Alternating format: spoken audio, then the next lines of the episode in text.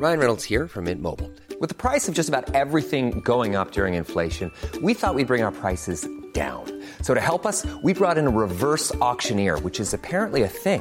Mint Mobile unlimited premium wireless. Ready to get 30, 30, bit to get 30, bit to get 20, 20, 20, bit to get 20, 20, bit to get 15, 15, 15, 15 just 15 bucks a month. So, Give it a try at mintmobile.com slash switch.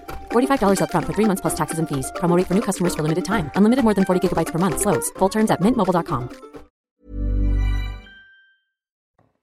Bienvenue à vous, bon réveil, merci de nous rejoindre dans la matinale week-end. On est ensemble jusqu'à 10h avec toute l'actu des débats, des interviews, des analyses.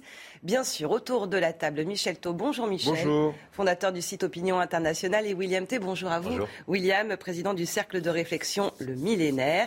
Et Harold Iman, bien sûr, pour nous accompagner sur les questions de l'actualité internationale. Bonjour Harold. Bonjour. Et on va commencer par la météo. C'est important parce que vous êtes euh, nombreux à scruter le ciel au moment des grands départs en vacances. On fait le point tout de suite avec Karine Durand.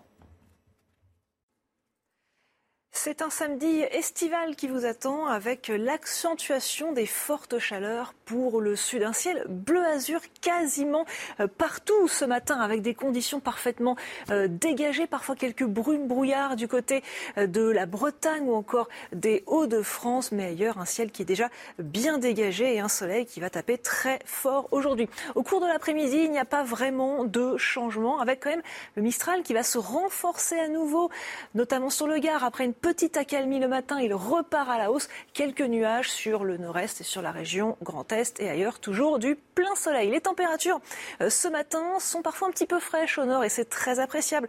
On a par exemple 11 degrés, euh, 11 à 13 degrés du côté de la région euh, Grand Est et déjà euh, de la douceur, 23 degrés pour les Pyrénées-Orientales ou encore la côte d'Azur. Au cours de l'après-midi, les fortes chaleurs s'intensifient sur le sud et notamment sur les Pyrénées-Orientales on pourra atteindre localement les 36 degrés sur Perpignan, sur Montpellier. Du côté de la région parisienne, on devrait atteindre les 30 degrés sur Paris.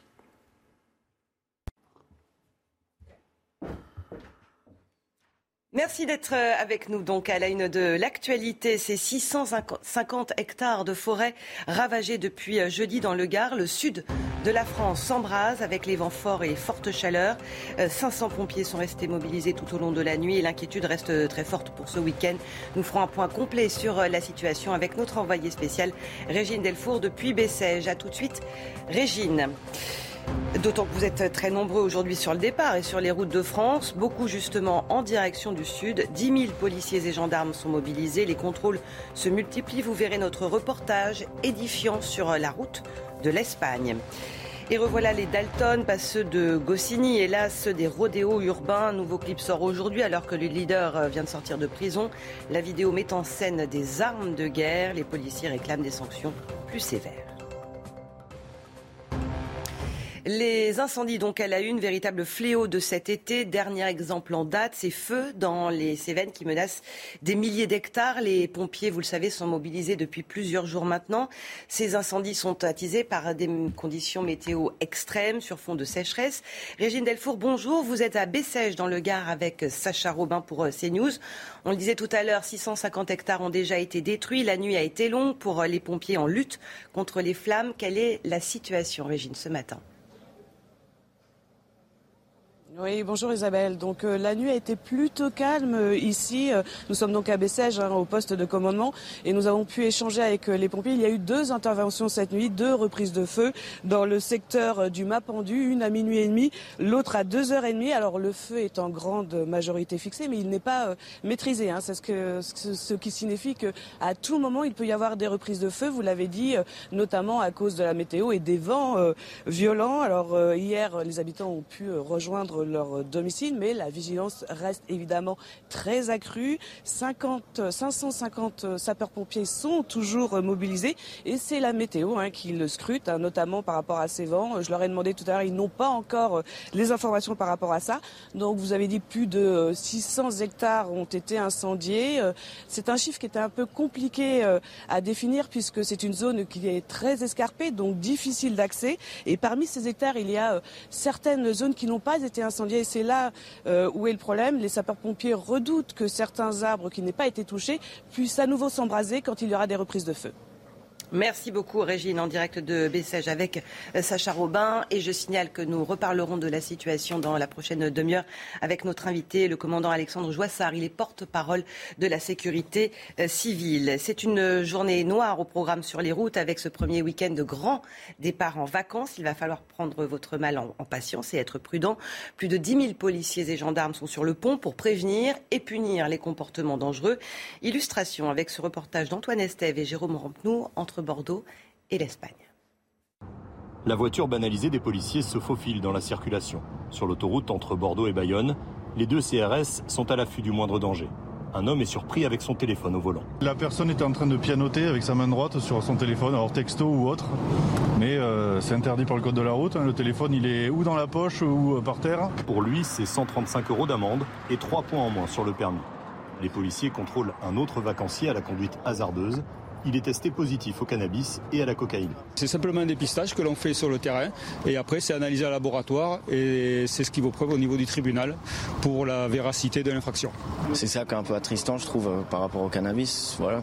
Comme ça en contrôle de routine euh, sur l'autoroute comme ça je ne m'y attendais pas. Non, Le jeune homme repart à pied. Pour lui c'est une confiscation du véhicule non assuré et une convocation judiciaire ultérieure. En moins de 3 heures sur ce tronçon d'autoroute, 54 infractions sont relevées. On parle vraiment de sécurité euh, routière et les gens n'ont pas forcément conscience euh, des dangers qu'ils peuvent euh, encourir et surtout causer aux autres. Les téléphones, les vitesses, les distances de sécurité, les changements importants de direction sans s'assurer du danger.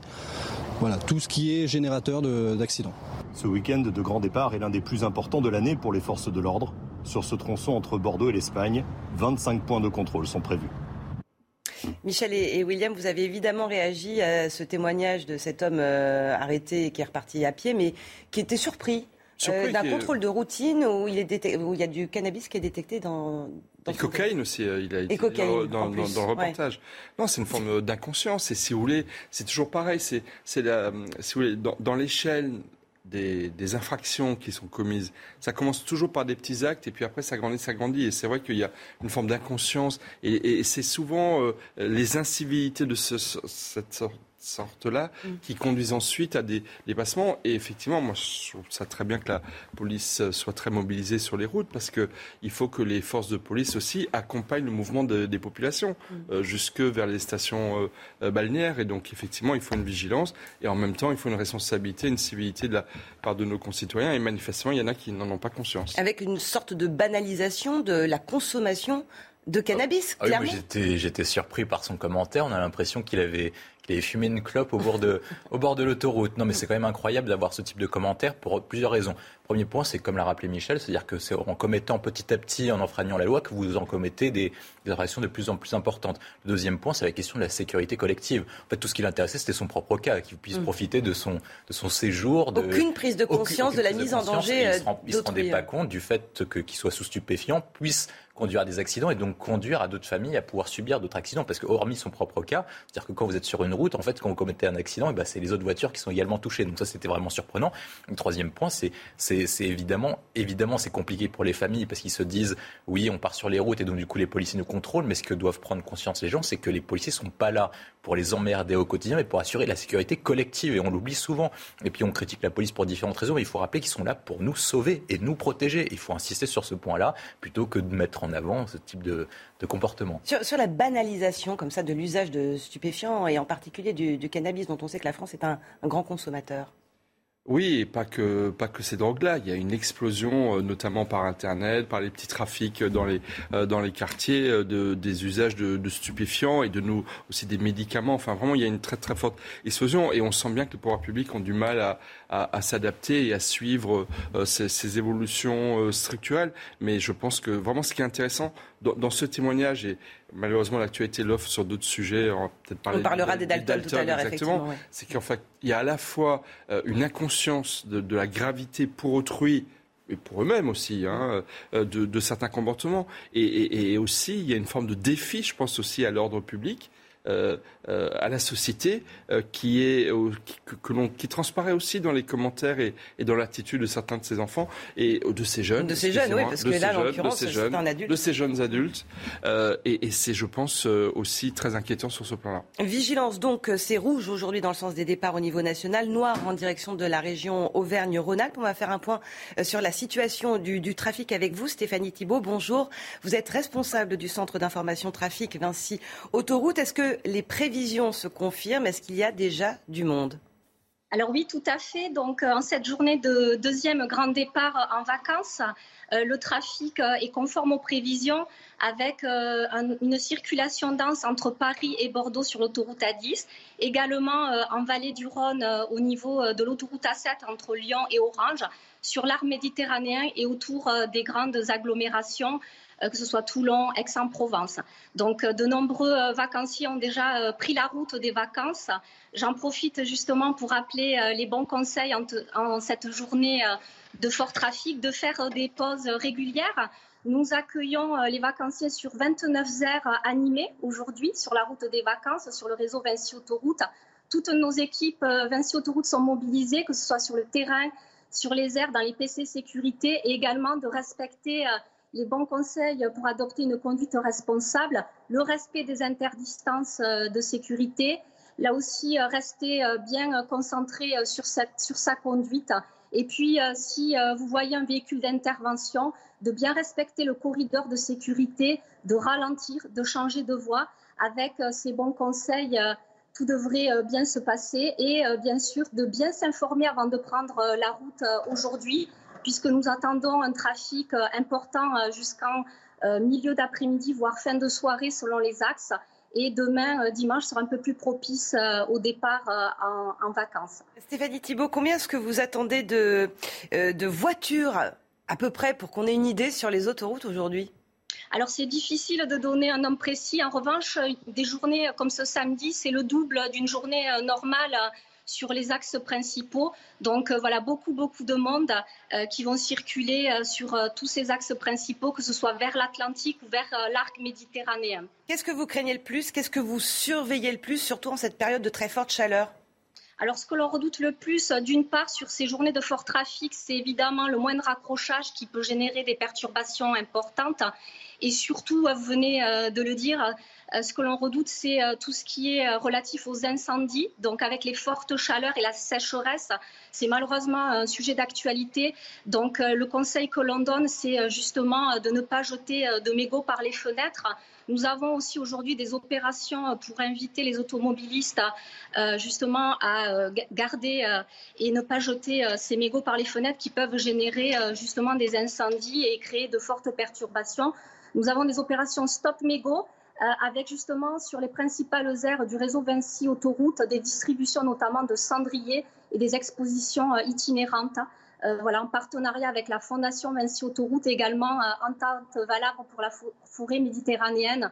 Donc voilà, message important ce week-end de forte chaleur et euh, risque d'incendie, effectivement, dont on parle beaucoup et dont on va continuer à parler évidemment dans la matinale week-end. Merci beaucoup, euh, Stéphanie Thibault, pour euh, ce point complet, responsable du centre d'information trafic Vinci Autoroute. Une fois arrivé à bon port, attention au pickpocket. Les vacances sont synonymes de détente, mais c'est justement le moment propice pour la petite délinquance. Un rapport vient de paraître sur les stations balnéaires les plus touchées par les vols. Michael Dos Santos.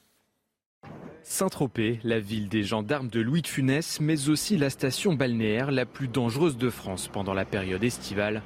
D'après nos confrères du Figaro, la commune figure en tête des villes de moins de 100 000 habitants dont la délinquance explose lors des vacances d'été. Une première place qui ne surprend pas le président du syndicat national de la police municipale. C'est une population aisée, hein. vous voyez comme tout le monde au bord de mer, euh, au port de Saint-Tropez, euh, des plus beaux euh, bateaux qu'on peut avoir. Hein. Le luxe attire la population moins aisée et il y a une, incitation au vol. On a la délinquance routière, on a la délinquance alcoolémie, on a aussi la délinquance de vol. Dans ce classement, Saint-Tropez est talonné par Sortzosgor. Avec 76 vols pour 1000 habitants, la ville de Nouvelle-Aquitaine est même celle où les vols commis sans violence contre des personnes sont les plus nombreux. Pour compléter le podium, Sainte-Marie de la Mer, cette autre station balnéaire de PACA est-elle première en ce qui concerne les vols relatifs aux véhicules, autre critère de ce classement. Dernier constat, la côte méditerranéenne est de loin la zone la plus touchée par la délinquance estivale, avec cinq villes classées sur les dix premières places. A l'inverse, la Bretagne est considérée comme la région la plus sûre. C'était euh, il y a un an, le rappeur Mani GT était condamné à neuf mois de prison pour avoir organisé des rodéos urbains euh, lors du tournage de deux clips des Dalton qu'on a évoqués il y a quelques instants, euh, Michel. À peine sorti de prison, il revient pour une collaboration avec un rappeur et un clip qui sort aujourd'hui avec toute la panoplie des armes lourdes, de la drogue et des rodéos. Augustin Donadieu. Ils avaient fait parler d'eux lors de plusieurs rodéos sauvages dans la cité lyonnaise. Aujourd'hui, leur ex-leader Manigété refait du bruit. S'il avait dit avoir appris la leçon après son incarcération, l'ancien Dalton semble avoir tout oublié. Entouré de personnes faisant usage d'armes de guerre, Manigété surenchérit à sa manière dans ce clip du rappeur La Crime. Une provocation de plus qui ne passe pas dans les rangs de la police. Aujourd'hui, ils ont franchi, je pense, un cap qui est assez insupportable pour nous. C'est euh, l'exhibition d'armes de type Kalachnikov. Euh, quand on sait que la région lyonnaise, depuis euh, plusieurs mois déjà, fait l'objet de, plusieurs tentatives d'homicide avec ces armes-là. Quelques semaines plus tôt, alors en plein tournage du clip, les membres des Dalton avaient tout bonnement bloqué l'autoroute A43 à Lyon. La police était intervenue mais n'avait procédé à aucune interpellation. Ce que l'on souhaite concernant ces Dalton, c'est essentiellement euh, que la justice soit sévère envers ces individus euh, pour leur faire comprendre que ce n'est pas un jeu. Voilà, euh, le fait de faire des rodéos, c'est dangereux, c'est dangereux pour eux, mais c'est également dangereux pour tous les gens qui sont autour d'eux. En août dernier, Mani GT avait été condamné à 9 mois de prison ferme pour participation à des clips sans autorisation avec plusieurs séquences de rodéos urbains. Il pourrait de nouveau avoir affaire à la justice avec ce clip. Ça semble improbable, euh, comme un cercle infini, avec des policiers totalement désabusés, euh, William Tell. Parce que c'est une exhibition, c'est une forme de propagande de l'utilisation des armes. Non, mais c'est de la provocation. C'est de la provocation, il le fait exprès. Et de toute façon, il a, il, a l'intention de le refaire, même si par cas, on lui donnait des, des peines plus importantes. Mais la prison ne suffit pas, visiblement. Ah, mais moi, je pense qu'il faut alourdir les peines de prison pour une raison qui est simple. C'est-à-dire que les principes de la justice qu'on enseigne, c'est-à-dire que normalement la justice est organisée pour en fait écarter les personnes qui sont nuisibles à l'ordre public et qui font défaut à la société. Et on considère que les personnes doivent passer un temps en prison pour ne plus nuire à la société et justement pour comprendre, notamment en vue de se réinsérer. Dans la mesure où la personne n'a pas compris la première peine, il faut alourdir la prochaine peine. Il y a différents motifs dans ce type de.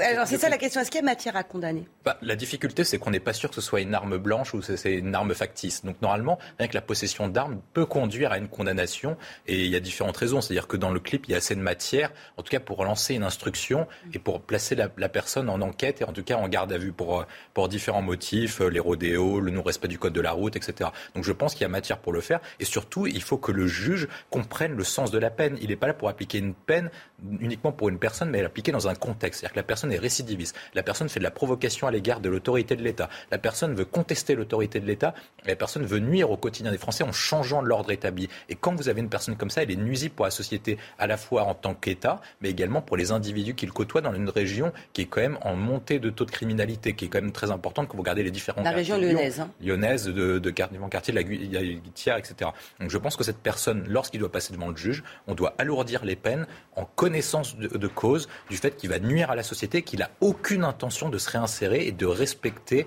et de se réinsérer dedans. Il euh, y, a deux choses. D'abord, c'est presque anecdotique quand on voit le, la multiplication des défis à l'autorité et à la loi que les Dalton et, et ce pseudo-artiste multiplient depuis des années. C'est que pour tourner ce film, il y a trois semaines, ils ont bloqué la 43 près de Bron pour pouvoir tourner. Donc, si vous voulez, tout dans cette entreprise artistique et pour te dire commerciale, avant tout commercial, est pavé d'illégalité et de manquement à la loi. Et donc moi je pose tout simplement une question. Le clip est sorti aujourd'hui. Il va avoir des millions de vues, des centaines de milliers de vues dans les jours qui viennent. C'est pas dans les semaines ou dans les mois qui viennent. Donc c'est ces incitations à la violence, montrer des armes à feu. à la limite, c'est même pas la question du code pénal, de la légalité. C'est tout simplement une incitation, un encouragement euh, à, à la violence. Donc je pose juste une question Que fait Gérald Darmanin, le ministre de l'Intérieur? Que fait Éric Dupont-Moretti, le ministre de la Justice? Si on en parle sur les plateaux, si des millions de jeunes vont le voir sur les réseaux sociaux, il y a urgence à agir. Il y a une urgence à une prise de position publique et à une action de la justice qu'il appartient à l'État de diligenter. Ce n'est pas au syndicat de police de, de, s'émouvoir uniquement. C'est à la société, par nos représentants politiques, de s'exprimer. Il y a l'Assemblée nationale qui reprend ses travaux. Voilà un vrai sujet d'action publique pour justement montrer euh, tolérance zéro et on veut qu'il y ait de la sécurité qui est quand même une des principales préoccupations des Français. 7h15, les principaux titres de l'actualité, c'est avec Sandra Thiombo. L'Ukraine affirme avoir repris le contrôle de l'île aux serpents. Elle y a d'ailleurs remis son drapeau suite au retrait des forces russes. Selon l'état-major de l'armée ukrainienne, il s'agit d'un contrôle physique des militaires. De son côté, Moscou y voit un signe de bonne volonté. Les Russes affirment avoir atteint les objectifs fixés. Le Japon en deuil après le décès de Shinzo Abe. Le corps de l'ex-premier ministre japonais est arrivé à Tokyo aujourd'hui. La veille, des personnes se sont recueillies devant les lieux du drame à Nara, dans l'ouest du pays. Elles y ont déposé de nombreuses fleurs. Shinzo Abe a été tué en par balle en plein meeting électoral. Ce meurtre a suscité une vive émotion dans le monde. Arrêté le suspect, un chômeur de 41 ans, a reconnu les faits. Novak Djokovic en finale de Wimbledon pour viser un septième trophée. Le triple tenant du titre l'a emporté face au Britannique Cameron Norrie. Cameron Norrie. C'était hier, après 2h34 de jeu. Le Serbe s'est imposé en 4-7. Il a perdu la première manche avant de ne faire qu'une bouchée de son adversaire 6-3, 6-2, 6-4. Novak Djokovic affrontera l'Australien Nick Kyrgios en finale demain. Merci beaucoup, euh, Sandra. Un dernier mot concernant les Dalton. je rappelle, euh, William, que l'un des membres a été interpellé à Lyon il y a quelques semaines avec à bord de sa voiture 32 kilos de cannabis et une forte somme d'argent, et que deux autres avaient été condamnés euh, au mois de décembre pour des tirs de mortier.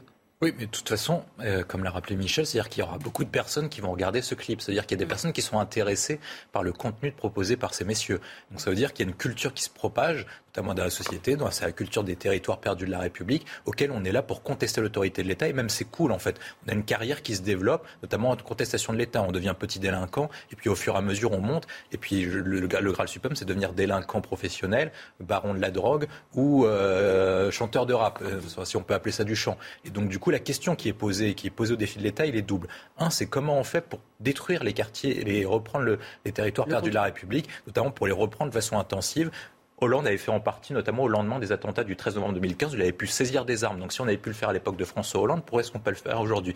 Deuxième point, lorsque vous avez un clip comme ça qui conteste l'autorité de l'État, est-ce que l'État peut pas contacter YouTube et les différentes plateformes pour interdire ce genre de clip en disant ce clip conteste notre autorité, si vous continuez à le diffuser, bah, on prendra des sanctions contre YouTube et les différents réseaux sociaux. Puis troisième point, moi j'insiste dessus, il faut alourdir les peines, non pas pour respecter les peines du code pénal, mais pour respecter le sens. Est-ce que cette personne est réintégrable dans la société ou pas? Moi je pense que non. Bah, tant qu'elle recommence, effectivement, la question se pose évidemment.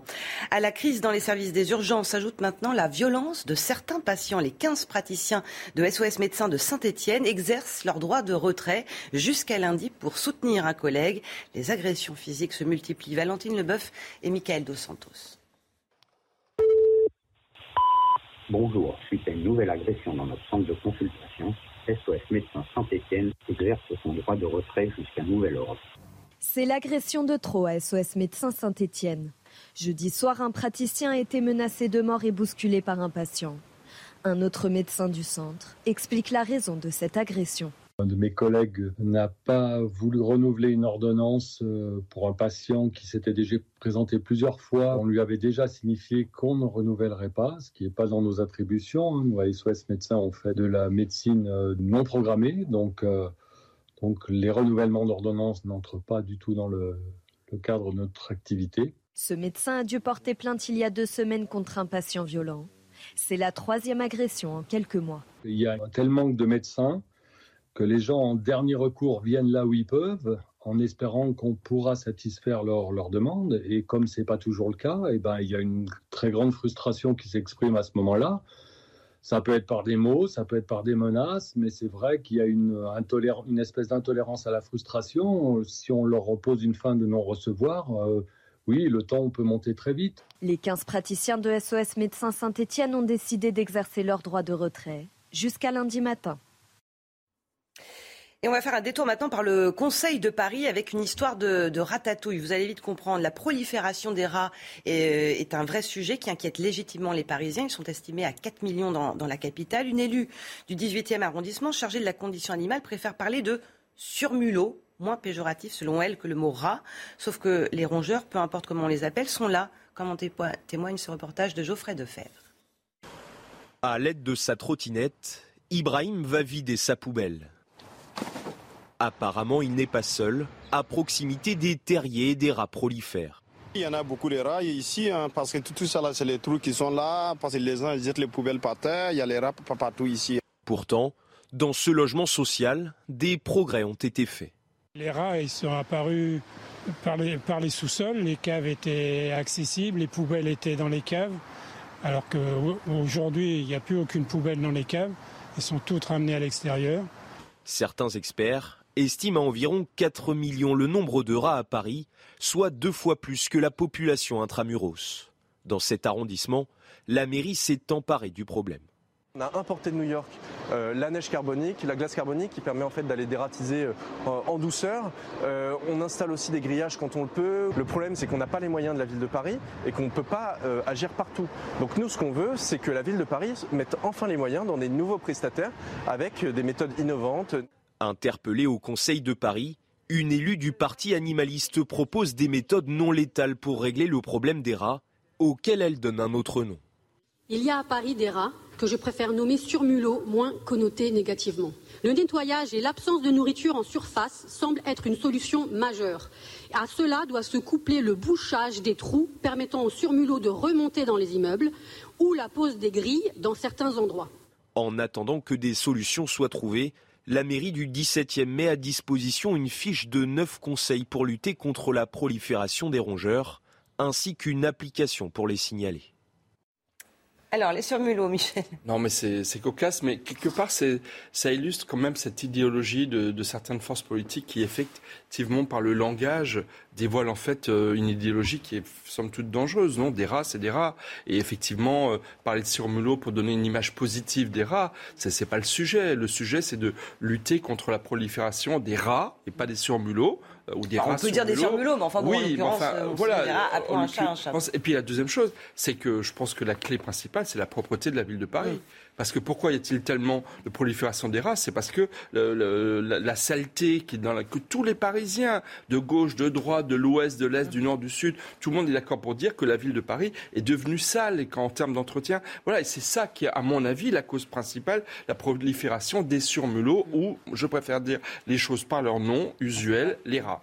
Et cette question de la salubrité, bien sûr. Ah bah, le premier élément, quand vous voulez résoudre une question de politique publique, c'est de nommer les choses. Et quand vous voulez pas nommer quelque chose, c'est-à-dire que vous ne voulez pas résoudre le problème. C'est la première règle en, question de politique publique. Donc une fois que la, une fois que la majorité d'Anne Hidalgo ne veulent pas nommer les rats, mmh. c'est-à-dire qu'ils n'ont pas l'intention de... Vous voyez ce que ça donne hein, sur Mulot oui. Tatouille hein, au lieu de ah, bah oui, là c'est quand même Ça fleurit évidemment sur les réseaux sociaux. Moi, ce qui m'inquiète euh, au-delà de la question de la propreté, c'est l'image que donne la ville de Paris. Parce qu'en fait, ce qu'on voit régulièrement sur les réseaux sociaux, ou même quand on parle à des personnes qui viennent de, de l'étranger, en fait, ils sont en train de communiquer sur une image qui est négative. On voit de plus en plus de touristes qui viennent à Paris et qui montrent des images négatives de la ville. On a eu le fiasco au Stade de France qui montre qu'on est en incapacité d'organiser un événement sportif. Qu'est-ce qui va se passer aux Jeux Olympiques de 2024 Et moi, je pose la question suivante. J'ai regardé les budgets du Conseil de, de la mairie de Paris. Ils sont en, augmente, ils sont en augmentation constante. C'est-à-dire qu'on augmente et on dépense de plus en plus d'argent, on augmente de plus en plus les impôts. Et la question que je pose, c'est à quoi sert tout l'argent dépensé par Anne Hidalgo si elle est capable d'assurer la propreté et la sécurité dans la ville? Harold, vous vouliez ajouter quelque chose? Oui, un petit point sur le tourisme. C'est vrai que euh, vous voyez beaucoup de rats. Je fais de la bicyclette le long de la Seine. On en voit par vingtaines tous les soirs. Mais euh, à New York aussi, juste pour se rappeler, il y a des rats. Et c'est assez étonnant à quel point les gens ne les voient pas. J'ai vu une famille française posée devant un petit talus dans Central Park et je voyais les rats courir derrière les enfants qui étaient pris en photo. Donc il faut se rendre compte que c'est un problème absolument universel que ces rats dans les métros et dans les jardins publics. Dans un instant, nous revenons avec l'inflation qui pèse sur vos vacances. Nous parlerons aussi de cette nouvelle offensive verbale de Vladimir Poutine. Il assure que les choses sérieuses n'ont pas encore commencé alors que nous sommes bientôt à cinq mois de guerre en Ukraine. A tout de suite. Bientôt 7h30. Merci d'être avec nous dans la matinale week-end avec euh, ce début de, vacances autour de la table Michel Taube, euh, William Tay et Harold Iman. Les vacances donc commencent vraiment aujourd'hui pour beaucoup d'entre vous avec un grand mai quand même. Il y a l'inflation omniprésente dans la tête des vacanciers. Beaucoup vont se serrer la ceinture et revoir leurs dépenses à la baisse. Moins de visites, moins d'achats, moins de sorties au restaurant. La guerre en Ukraine et le Kremlin intensifient depuis hier ses frappes sur Donetsk dans le Donbass. Vladimir Poutine estime que les choses sérieuses n'ont pas encore commencé. Cette fois, il s'adresse directement aux Occidentaux et mise sur une lassitude des opinions publiques. On en débattra évidemment dans cette édition. Et c'est dans ce contexte de guerre en Europe que l'on prépare en France le traditionnel défilé du 14 juillet. Aujourd'hui, nous vous emmènerons à bord du Forbin, cette frégate antiaérienne qui protège le porte-avions Charles de Gaulle en Méditerranée sous la bannière de l'OTAN et sur lequel vous étiez, Harold Iman. On sera dans les coulisses avec vous, Harold. Les vacances, vos vacances sont là à portée de main, mais pour bon nombre d'entre vous, il va falloir faire euh, très attention au portefeuille. Cette année, les Français craignent moins l'insolation que l'inflation. Quelle que soit la destination, les touristes vont faire très attention à leurs dépenses. Le reportage de Jean-Michel Decaze à Saint-Jean-de-Mont en Vendée. À Saint-Jean-de-Mont, en Vendée, les taux de réservation sont excellents. 90% pour les locations, 70% pour le camping en caravane.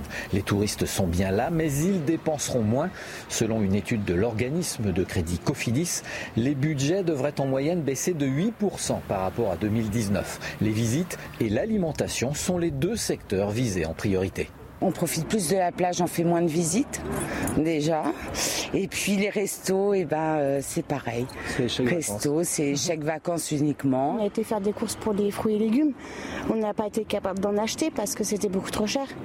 Un filet d'orange, 5 euh, euros, euh, peut-être pas exagérer non plus. Quoi. 56% des vacanciers disent vouloir réduire leurs dépenses au restaurant cet été. Sur le remblai de Saint-Jean-de-Mont, les professionnels ressentent déjà la tendance. Ils vont prendre l'apéritif, mais ils vont peut-être éviter les, suppléments, les petites choses un petit peu à côté qui ne seront pas sûrs de consommer. Ils vont peut-être rationaliser les menus enfants. Pour garder ses vacanciers, la ville propose la gratuité de tous les parkings. L'Office du tourisme, de son côté, a constaté qu'il n'y avait eu aucune flambée des prix de location.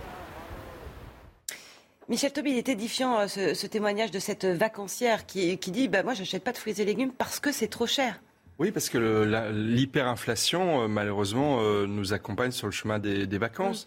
Et c'est vrai que euh, non seulement les Français sont obligés d'économiser, de serrer la ceinture.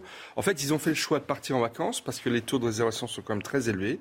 Il y a énormément de monde ce week-end dans les dans les, gares, les gens attendaient ça après deux ans de pandémie aussi, retrouvailles en famille, entre autres. Il y avait vraiment un besoin de, de, de partir en vacances, mais en même temps, la contrepartie, c'est de serrer la ceinture. Il y a énormément de Français aussi qui ont changé leur plan à la dernière minute pour partir en vacances plus proches de chez eux, de chez eux parce qu'avec le coût de l'essence, eh ben, beaucoup ont dû se rapprocher de leur domicile pour, pour partir. Donc il y a eu des changements quand même très importants récemment. Et puis, euh, et puis plusieurs euh, études montrent que tout simplement le coût global des vacances augmente de près de 10 à 12 euh, par rapport à tout ce qui était prévu initialement. Donc voilà, il y a une tension qui est extrêmement forte et c'est un élément d'inquiétude. Mais bon, le soleil est là, il faut quand même être positif. Oui, bien sûr, bien sûr, il faut être positif. partir, c'est quand même une très bonne chose, mais c'est vrai que c'est vigilance, vigilance, vigilance, et ça va accompagner malheureusement toutes les vacances de nos concitoyens. Et le tout alors qu'on attend cette fameuse loi sur le pouvoir d'achat.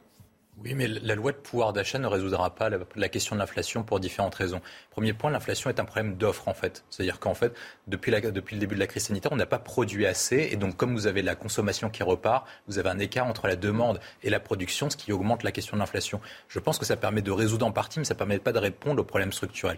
Il y a deux enjeux pour répondre aux problèmes structurels. Le premier, c'est de faire un, un choc de compétitivité pour encourager les entreprises à produire, notamment en baissant les taxes sur la production, pour pouvoir les encourager à produire. Et si par vous avez plus de produits sur le marché, et bah, par conséquent, vous aurez plus d'offres et donc du coup, euh, ça rééquilibrera les prix entre la demande et, et l'offre. Le deuxième point, c'est qu'en fait, l'inflation conduit à une augmentation des, dépenses et aussi une augmentation des recettes à travers une augmentation des taxes. Donc moi, je pense que ce qu'il faut faire d'ici la fin de l'année pour éviter ce qui s'est passé lors des deux chocs pétroliers et notamment le fait que l'inflation dépasse le taux de croissance, je pense qu'il faut faire un taux de TVA spécial sur les produits de produits de première nécessité et notamment pour les baisser en fait parce que quand vous avez une augmentation de l'inflation en fait du coup vous avez une augmentation des recettes fiscales et l'écart qu'il y a entre les recettes fiscales attendues et l'augmentation des recettes fiscales à travers le taux d'inflation je pense qu'il faut le baisser en le répercutant directement sur, sur la question de la TVA pour encourager les gens à, à, consommer et pour maintenir un niveau de vie qui soit correct d'ici la fin de l'année. Que, pourquoi est-ce que c'est rentable d'un point de vue économique? Si par cas on ne fait pas ça, on risque la récession économique. Et qu'est-ce qui coûte plus cher? Perdre 20 à 30 milliards de recettes fiscales ou avoir une récession économique et donc du coup perdre des emplois? Je pense qu'il faut mieux perdre des recettes fiscales.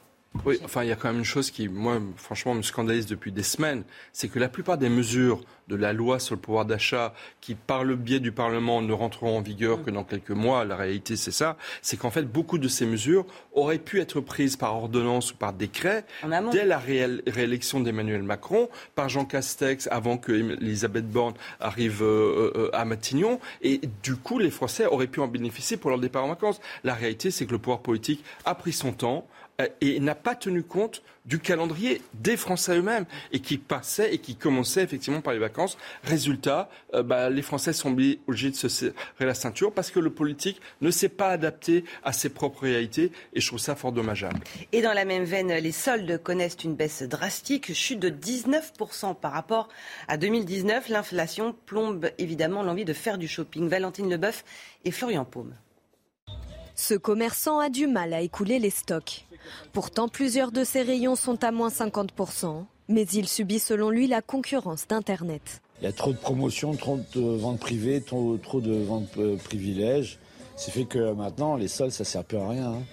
Les soldes d'été ont commencé il y a deux semaines et les ventes ont déjà chuté de 19% par rapport à 2019. L'inflation est une première explication, mais il y a d'autres facteurs. Le Covid et le télétravail et la situation internationale euh, en Europe, c'est tout ça réuni. Les clients qui se déplacent fonctionnent au coup de cœur car ils ont un budget limité. Je suis pas lâchée comme d'habitude où je pourrais me faire plus plaisir, je fais beaucoup plus attention. Je dépense moins qu'avant, je fais attention parce que euh, je trouve que tout est assez cher actuellement, même en solde. L'alimentation et l'équipement de maison fonctionnent bien. Le secteur de l'habillement est plus contrasté. Comme euh, on prend moins sa voiture, on marche davantage, on prend les transports en commun, euh, les produits très sport-ville, les produits un peu décontractés ont très très bien marché.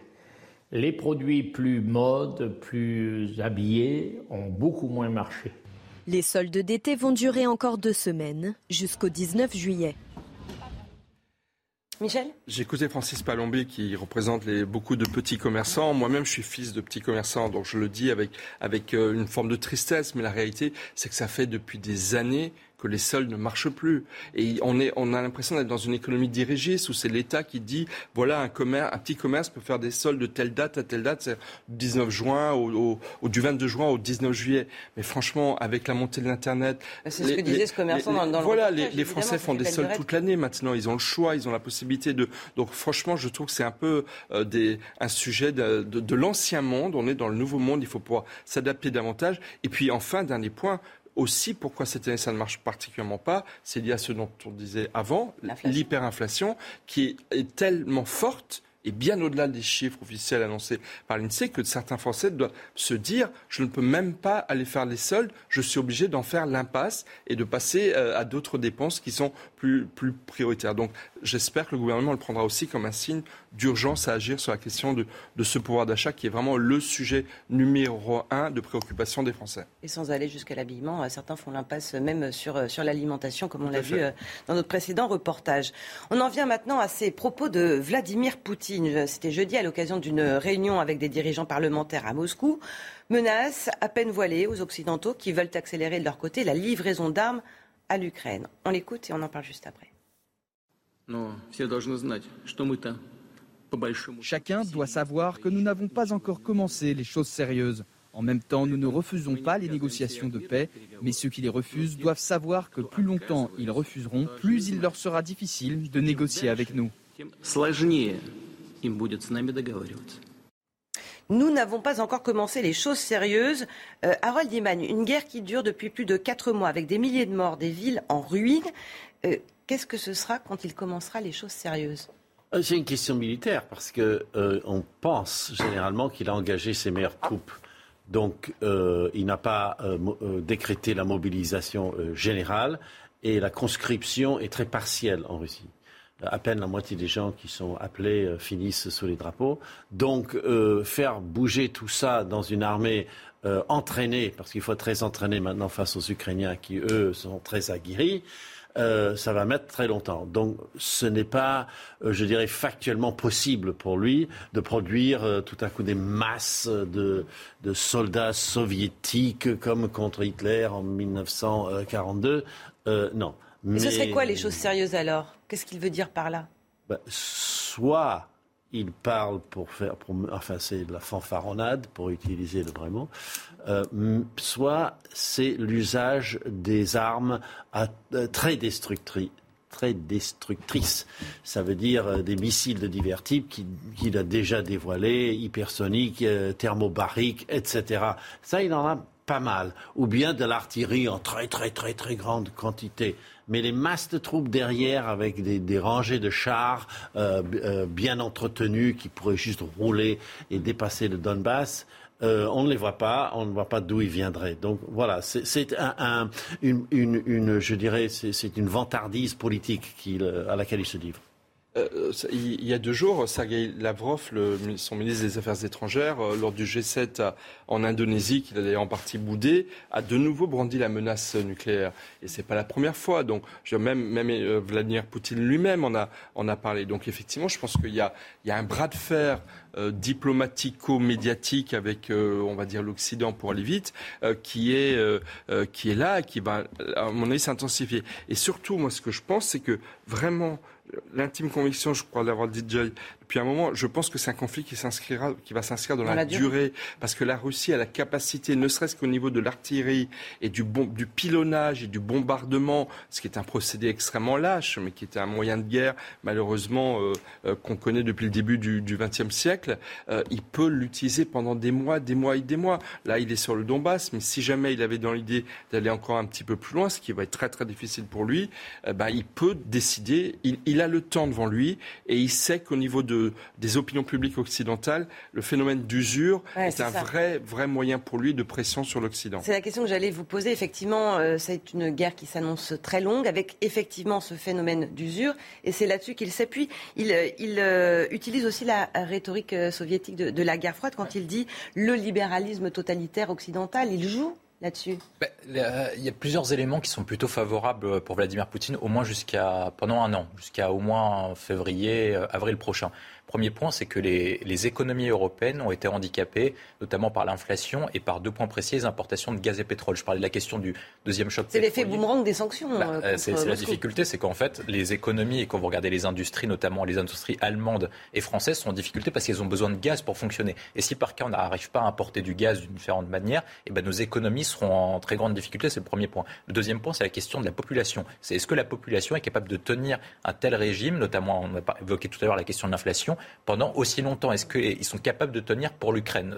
Il y, a quand même un doute de plus en plus, notamment quand on voit les différents sondages auxquels on voit notamment que les différentes populations contestent les gouvernements actuels parce qu'ils ne sont pas capables de répondre à la question du pouvoir d'achat. Donc inévitablement se posera la question de est-ce qu'il faut maintenir notamment la question des sanctions? Le troisième point, c'est que en fait Vladimir Poutine effectivement ne peut pas appeler, il n'a pas d'immenses troupes supplémentaires, mais il n'a toujours pas déclaré la guerre. Et au partir du moment où il déclare la guerre à l'Ukraine, il est capable de décréter la mobilisation générale et se dire qu'il a des moyens supplémentaires humains, notamment pour envahir plus de territoires, peut-être pour aller jusqu'à Odessa et éventuellement aller jusqu'à Kiev. effectivement, ce ne sont pas des troupes qui sont plus meilleures d'un point de vue entraînement, mais ils sont notamment plus nombreuses d'un point de vue quantitatif. donc, du coup, il pourrait lancer un, un, assaut beaucoup plus général dessus. Et le quatrième point que moi je vois en difficulté pour l'Ukraine, c'est est-ce que la chute de Boris Johnson, la difficulté d'Emmanuel Macron d'un point de vue politique. Boris Johnson qui était vraiment le, fer de lance de l'opposition. Euh, Et la difficulté que rencontre Olaf Scholz, notamment dans les sondages, ne les conduira pas à ne plus soutenir aussi intensément l'Ukraine, alors que l'Ukraine ne tient aujourd'hui que grâce au soutien européen et américain. Euh, Michel, euh, Harold, vous vouliez juste une précision d'abord? Oui, euh, si, Vladimir Poutine parle d'opération spéciale, c'est parce que ça s'inscrit dans le langage soviétique quand on a rétabli le communisme orthodoxe en Tchécoslovaquie en 1967 avec l'envoi des chars à Prague. Mais aussi, s'il décrète la guerre, s'il déclare la guerre, là, il doit mobiliser. Donc en fait, il s'est évité d'avoir à aller chercher les Russes euh, individuellement en évitant de parler de guerre. Donc ce, n'est pas qu'il a été graduel et soft, mm. C'est qu'il évite un problème.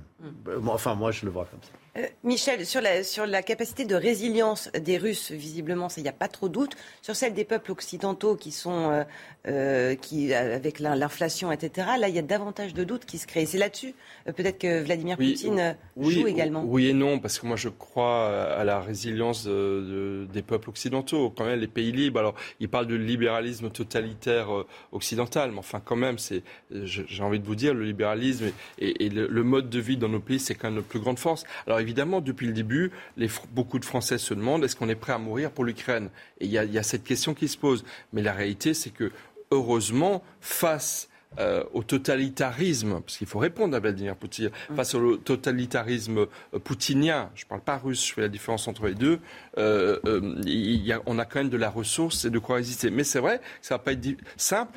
Deux petites questions.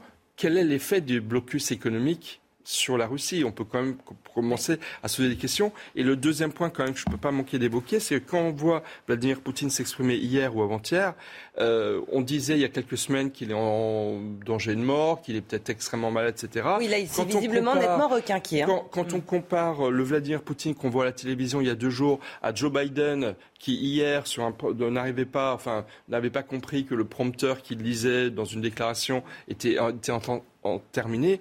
Je veux dire, voilà, il faut aussi redescendre sur terre et se dire qu'on est face, malheureusement, à non pas, je dirais pas un ennemi, euh, je ne parle pas de la Russie, je parle mm. de Poutine, euh, sur lequel il va falloir malheureusement avoir de la ressource pour, pour durer dans, face, à, face à un conflit qui, à mon avis, s'annonce long. Harold, vous vouliez ajouter quelque chose? Non, pas particulièrement, sauf qu'il euh, il ne m'a pas l'air si fringant que ça.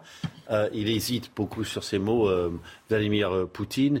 Et toujours, c'est ce contexte où il dicte à ses petits-enfants de chefs de groupe parlementaires qui, euh, euh, très fidèlement, dodelinent de la tête, euh, oui, oui, oui, chef. Donc on n'a pas vraiment l'impression d'un système politique super vigoureux et, plein d'une sève patriotique débordante. 8 h moins le les principaux titres de l'actualité avec Sandra Thiombo. Circulation très dense ce samedi sur les routes dans le sens des départs. La journée est classée rouge au niveau national, noire dans la région Auvergne-Rhône-Alpes. En Ile-de-France, des ralentissements sont en cours sur la A10 près des Ulysses à la sortie de Paris. Bison Futé recommande également d'éviter le péage de Saint-Arnoux en Yvelines jusqu'à midi. L'heure est au recueillement à Srebrenica en Serbie. 50 corps de Bosniaques tués lors du génocide en 1995 sont arrivés au centre commémoratif de Potokari, retrouvé dans différentes fosses communes. La plupart des dépouilles étaient incomplètes. Elles ont été identifiées grâce à l'analyse ADN. Les funérailles sont prévues lundi, jour de commémoration du massacre.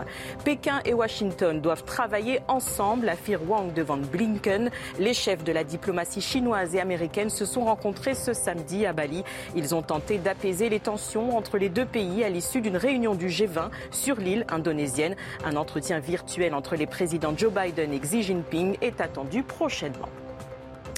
Et à cinq jours du défilé du 14 juillet, on embarque ce matin à bord du Forbin, navire français qui patrouille en Méditerranée sous pavillon de l'OTAN. à Iman, vous étiez d'ailleurs à bord avec Stéphanie Rouquier. Reportage.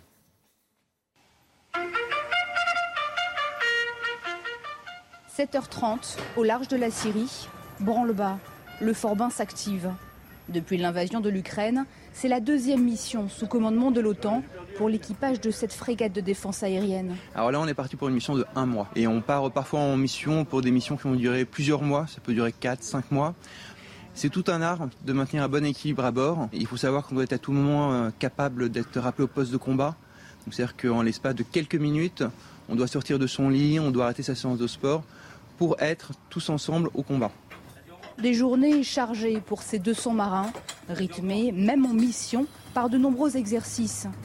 Des simulations d'incendie ou d'attaques de missiles. Allez, on évacue, on se met sur l'arrière. Des exercices de tir. Alors, pour décompresser, pour ceux qui le souhaitent, direction le pont arrière. La professeure de sport dispense trois séances quotidiennes. Allez, on souffle bien à la nuit tombée, au poste stratégique, des dizaines de marins assurent l'écart. Le Forbin reste toujours en éveil. Harold, euh, c'est une surveillance des Russes, très clairement, dans cette zone-là. Absolument. Il y a au moins quatre frégates russes qui circulent. Elles sont euh, euh, dans le port d'attache en Syrie de Tartus. on se rappelle que les, Russes avaient refait leur installation militaire en Syrie depuis 2014. Et donc, on ne voudrait pas que ces navires se dirigent vers la mer Noire et attaquent Odessa. Euh, bien sûr, elles ne peuvent pas théoriquement passer les détroits, mais l'OTAN, dont la France euh, rappelle aux frégates russes, on est là, on vous regarde, on vous surveille. Donc euh, voilà, c'est en, langage militaire, c'est une présence un peu lourde. Vous voyez en bas à droite, Méditerranée orientale, c'est là que ça se passe. Merci Harold. dans l'actualité ce week-end, bien sûr, ces départs de feu qui se succèdent à une vitesse vertigineuse dans le sud de la France. Sécheresse, forte chaleur, vent fort, tout se conjugue pour un été très compliqué. Avec nous dans la matinale week-end, commandant Alexandre Joissard, bonjour. Merci d'être euh, avec nous. Vous êtes porte-parole de la sécurité euh, civile. Dans le Gard, 500 pompiers euh, sont restés mobilisés toute la nuit. Est-ce que vous avez de, nouvelles informations sur, sur la situation dans le Gard? Oui, tout à fait. Merci pour votre invitation. Les équipes travaillent depuis deux jours maintenant dans des conditions parfois très difficiles avec des vents forts. mais cette nuit, le travail a été très efficace et le feu est fixé il a vraiment euh, réduit en intensité. Et donc, euh, le travail a apporté ses fruits et les, équipes sont satisfaites du, résultat. Ça veut dire qu'il y a un petit peu moins d'inquiétude pour les jours à venir alors qu'on annonce encore une augmentation des températures et toujours des vents forts? Alors, il faut dézoomer. Hein. On a parlé de ce feu, mais on en a eu euh, plus d'une trentaine sur chaque département. Le département du Gard, le département de l'Hérault, les départements des Bouches-du-Rhône. Donc, non, notre vigilance et notre tension opérationnelle est toujours présente. Et c'est d'ailleurs pour ça que des moyens ont été envoyés en renfort. On a des colonnes euh, qui sont arrivées en plus. Donc on a 11 colonnes qui sont arrivées, notamment euh, celles de, l'Est, avec des moyens du Bas-Rhin, des Vosges, du Doubs, des moyens également de la région Rhône-Alpes, avec euh, la Haute-Savoie, la Savoie, l'Ain et le Rhône, par exemple, pour vous montrer la solidarité nationale pour envoyer des moyens dans cette région sud qui est exposée au risque dans les prochains jours. Une région sud qui attend beaucoup, beaucoup de, vacanciers. C'est le premier grand week-end de départ en vacances. Est-ce que ça, ça vous inquiète avec euh, bah, les, risques multipliés? On sait que euh, dans de nombreux départs de feu, il y a souvent euh, un mégot qui, lance l'incendie. Oui, au-delà du, mégot, vous avez raison, 90% des départs hein, sont liés à une, à une action humaine, dont et la moitié avec une imprudence. Donc ça peut être un mégot, ça peut être des barbecues, ça peut être également des sources d'émissions liées à des matériaux euh, chauds. Donc il faut vraiment euh, y penser.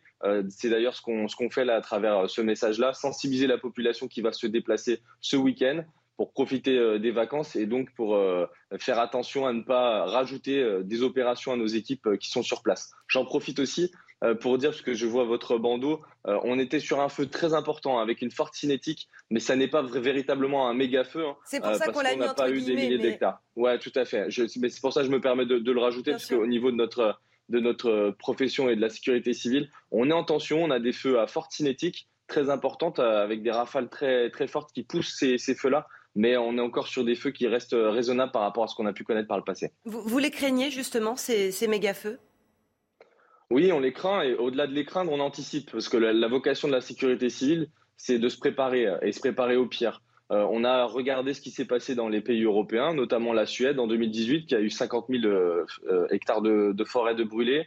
on a regardé ce qui s'est passé aussi en Sibérie, et c'est pour ça qu'on a travaillé à réorganiser notre réponse opérationnelle, notamment au nord et au centre du pays pour l'accueil des moyens aériens, parce qu'on sait que ce risque feu de forêt, là, il est présent dans le sud de la France, mais il, touche, il peut toucher l'ensemble du territoire national au vu de, la sécheresse. Quel est l'état d'esprit des, pompiers aujourd'hui? L'état d'esprit des, sapeurs-pompiers, c'est d'être concentré sur un, début de saison feu de forêt qui est arrivé très tôt euh, dans la saison et de penser à l'après. C'est-à-dire que euh, l'objectif, c'est évidemment de travailler euh, et de pouvoir répondre à, ces feux dans les prochains jours, mais c'est aussi de durer durant toute la saison. C'est pour ça que ce travail d'équilibre, de coordination entre les centres opérationnels basés à Paris et les états-majors de zone, euh, sur notamment la zone sud, mais sur l'ensemble du territoire, et de réorganiser à chaque fois en envoyant des colonnes en renfort dans les zones qui sont peu impactées pour le moment. Et si demain d'autres zones sont touchées, bah, peut-être que des moyens du sud seront projetés pour venir, pour venir en aide. C'est vraiment une organisation euh, en anticipation. C'est dans l'ADN de la sécurité civile de pouvoir s'organiser de cette manière. Merci infiniment, commandant Alexandre Joissard, Merci pour, votre intervention dans la matinale week-end. Je rappelle que vous êtes porte-parole de la sécurité euh, civile, alors que le risque d'incendie est toujours évidemment euh, très fort, en particulier en raison des, fortes chaleurs, et alors que c'est le début des grandes vacances pour tous. Merci beaucoup, euh, Michel Taub. Merci à vous, William T. Harold, de vous rester avec nous pour la suite de la matinale week-end. Dans un instant, l'interview politique en pleine vague de Covid. Johan Usaï recevra Agnès Firmin-Lebaudot. Elle est ministre déléguée à la santé et à la prévention. Et puis juste après, ce sera face à Bigot. À tout de suite.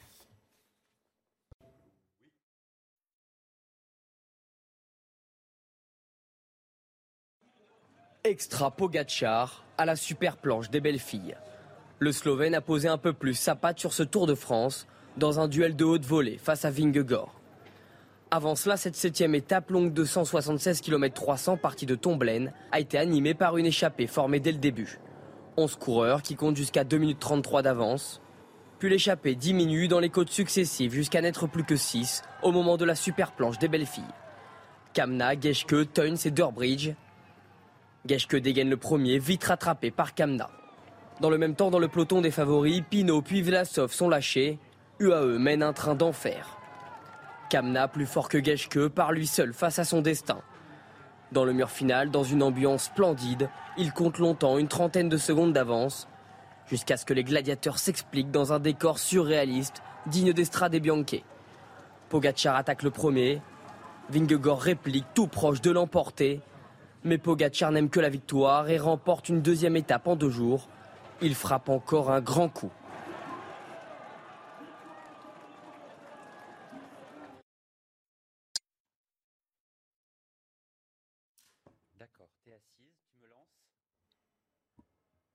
Alors, nous sommes à l'antenne. Pardon, excusez-nous, on était en plein débat avec Johan Uzek qui va dans un instant faire l'interview politique. Vous avez vécu le sport avec nous. On se retrouve dans quelques instants. Rappel des principaux titres de l'actualité de ce samedi 9 juillet. Puis après, votre interview euh, politique et sera question du Covid avec euh, la ministre de la Santé et de la Prévention. À tout de suite, donc, sur CNews.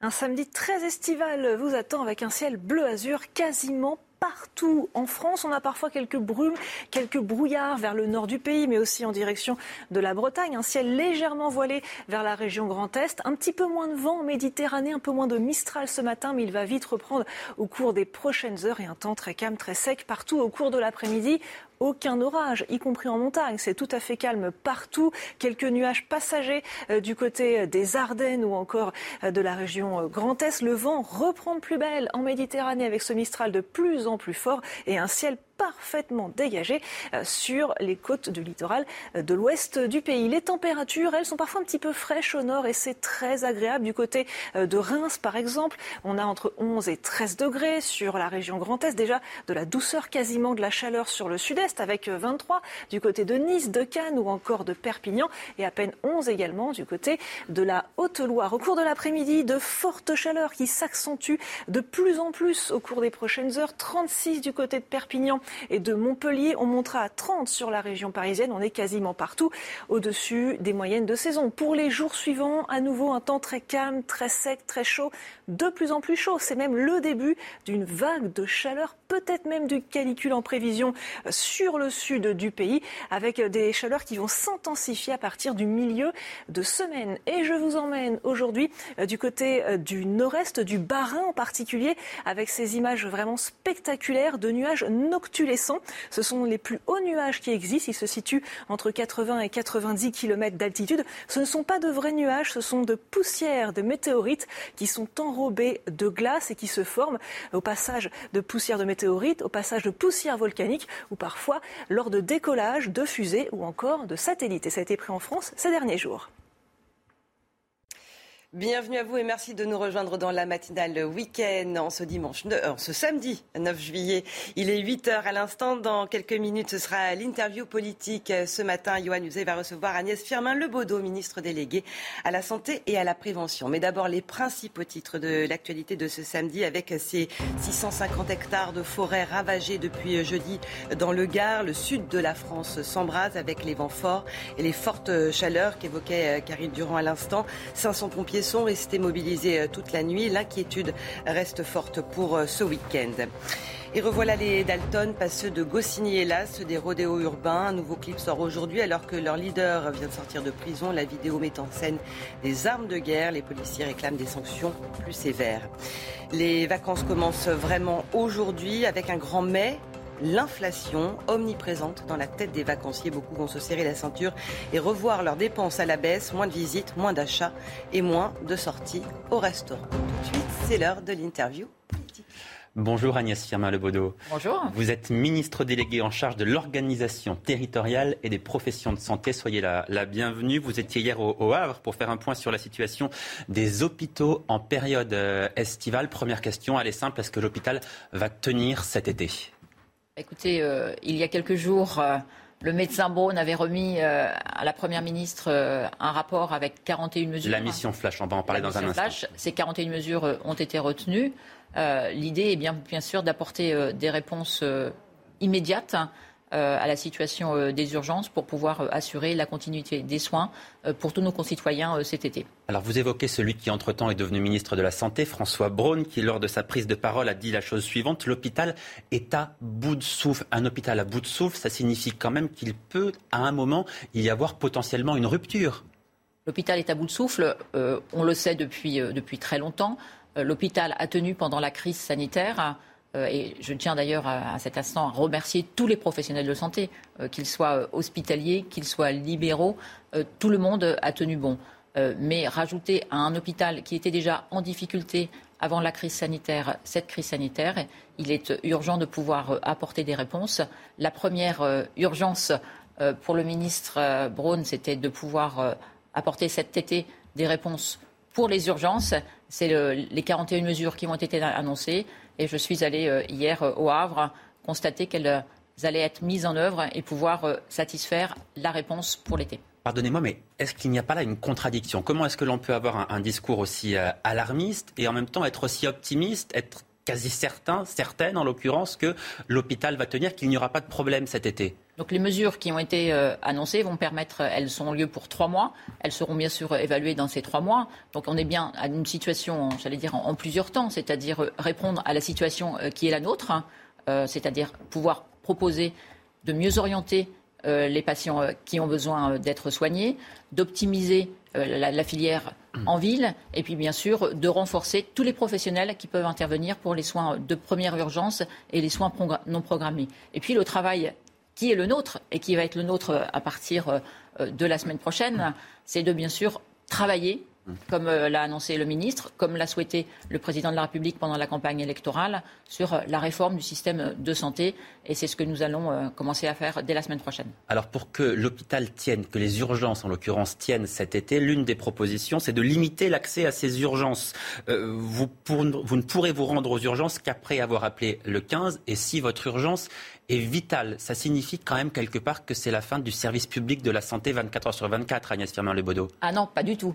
Euh, je vous inviterai d'ailleurs à venir voir ce que j'ai fait euh, au Havre, le service d'accès aux soins, qui était en, en expérimentation.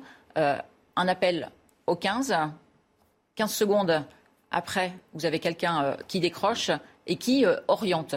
Qui oriente soit vers la médecine de ville, si on décide que je tousse on voit pourquoi on tousse. La médecine de ville peut apporter la réponse.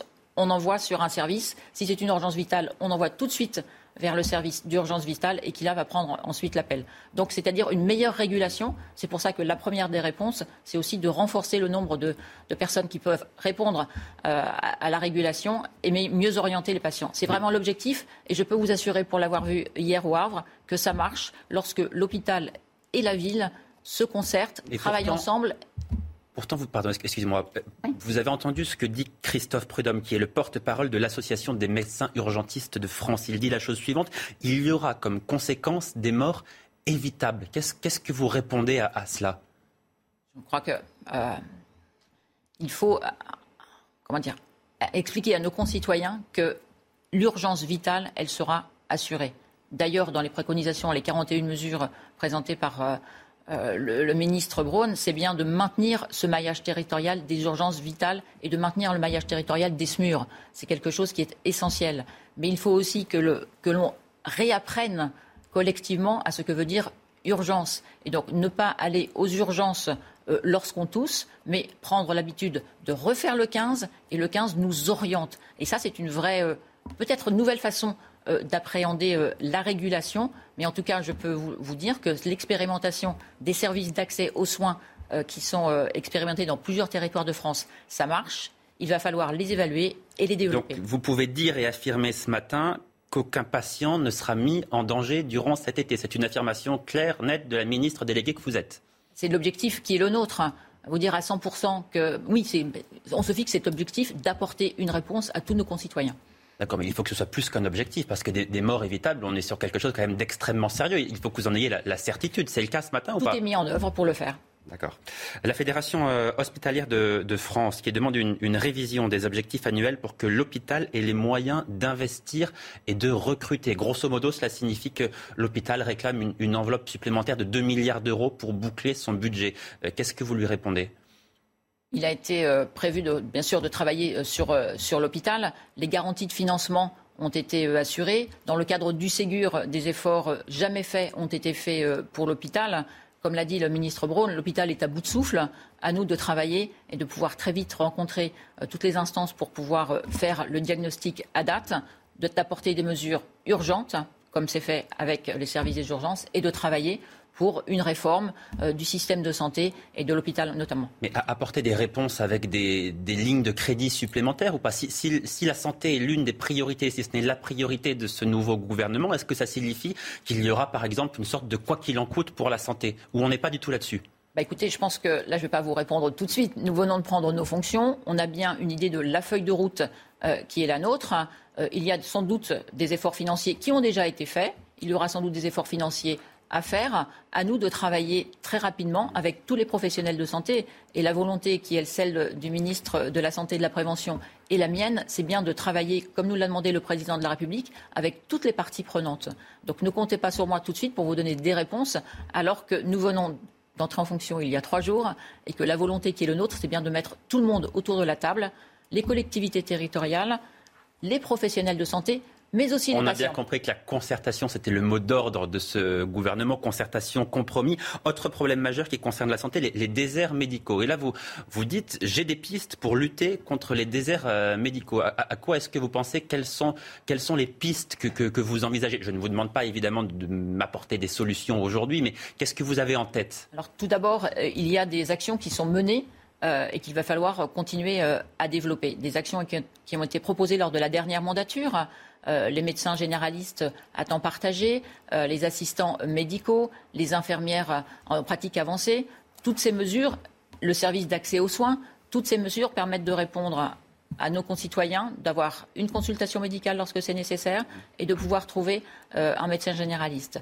Bien sûr, le numerus clausus qui n'aura un effet que dans quelques années. Et puis, la volonté qui est la nôtre, c'est d'apporter des réponses dans chaque territoire les collectivités territoriales doivent participer avec nous à la construction de la réponse. Mais sans, contraindre, par exemple, les, nouveaux médecins, les nouveaux diplômés à, s'installer dans des zones rurales. Ça, c'est exclu. Hein c'est quelque chose qu'il faudra discuter avec, euh, je vous dis, on est là euh, pour discuter et co-construire. Mmh. Co-construire avec les parties prenantes, les collectivités territoriales, parce que nous avons besoin de partager avec elles le diagnostic. Mmh. La réponse apportée ne pourra pas être la même en montagne qu'au euh, Havre, par exemple. Mmh. La réponse apportée, elle doit se construire avec les associations de santé, qu'il ne faut pas oublier, les associations de patients, avec tous les professionnels de santé, et je dis bien tous les professionnels de santé, mais aussi avec tous les acteurs du territoire. Agnès Firmin-Lebaudot, les praticiens d'SOS Médecins à Saint-Etienne exercent depuis jeudi leur droit de retrait. Pourquoi? Eh bien, à cause de l'agression d'un médecin qui a été violemment bousculé et menacé de mort par un patient. Il s'agit de la quatrième agression euh, en trois mois. Qu'est-ce que vous dites ce matin à ces médecins qui ne veulent plus travailler, qui ne travailleront plus jusqu'à lundi et qui, ne se sentent plus en sécurité en réalité? Tout d'abord, euh, apporter euh, mon soutien aux médecins agressés faire aussi appel à la responsabilité à nos concitoyens. Euh, les médecins, comme les policiers, comme les pompiers qui viennent au secours de nos concitoyens, euh, doivent être euh, respectés. là aussi, avec, avec le ministre, nous recevrons à leur demande s'ils le souhaitent SOS médecins. Puis je, dois dire qu'au Havre, nous avons une expérimentation de médecins qui vont faire des visites et qui sont accompagnés systématiquement avec quelqu'un. C'est-à-dire qu'un médecin ne va jamais seul à domicile. Il est toujours accompagné par quelqu'un. Peut-être cette expérience devra, devra se, se diffuser plus largement. Se généraliser. Est-ce qu'il faut aussi envisager peut-être d'alourdir les peines contre ceux qui s'en prennent à des médecins, à des pompiers et à des policiers, par exemple? Ce sera quelque chose à réfléchir avec mes collègues de la justice et, de l'intérieur. Mais franchement, euh, j'en appelle à la responsabilité de nos concitoyens. Euh, les médecins viennent là pour vous aider, pour vous soigner. Donc, euh, respectons-les. Un mot de la, crise du, Covid qui continue. Hélas, le seuil des 150 000 décès liés à la Covid-19 a été franchi hier euh, en France. 140 000 cas à nouveau en, 24 heures. Et pourtant, le gouvernement ne prend aucune mesure contraignante. C'est la première fois que lors d'une vague de cette ampleur, il n'y a aucune mesure contraignante prise par le gouvernement. Pourquoi? Nous sommes pratiquement 49 millions euh, à être vaccinés. Grâce à la vaccination, grâce à ces euh, Français qui ont un schéma complet de vaccination, nous pouvons vivre avec le virus.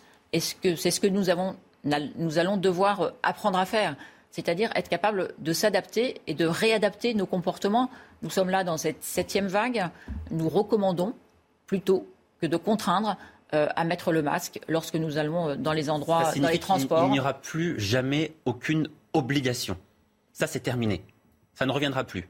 À ça, je ne veux pas prendre l'engagement. Euh, je crois qu'il faut aussi regarder en, arrière, prendre des engagements fermes tout de suite, alors qu'on ne, ne sait pas ce que sera éventuellement une huitième ou une En tout cas, pour cet été, vous, pouvez dire que cet été, il n'y aura pas d'obligation de port du masque. À l'instant où je vous parle, la recommandation est suffisante.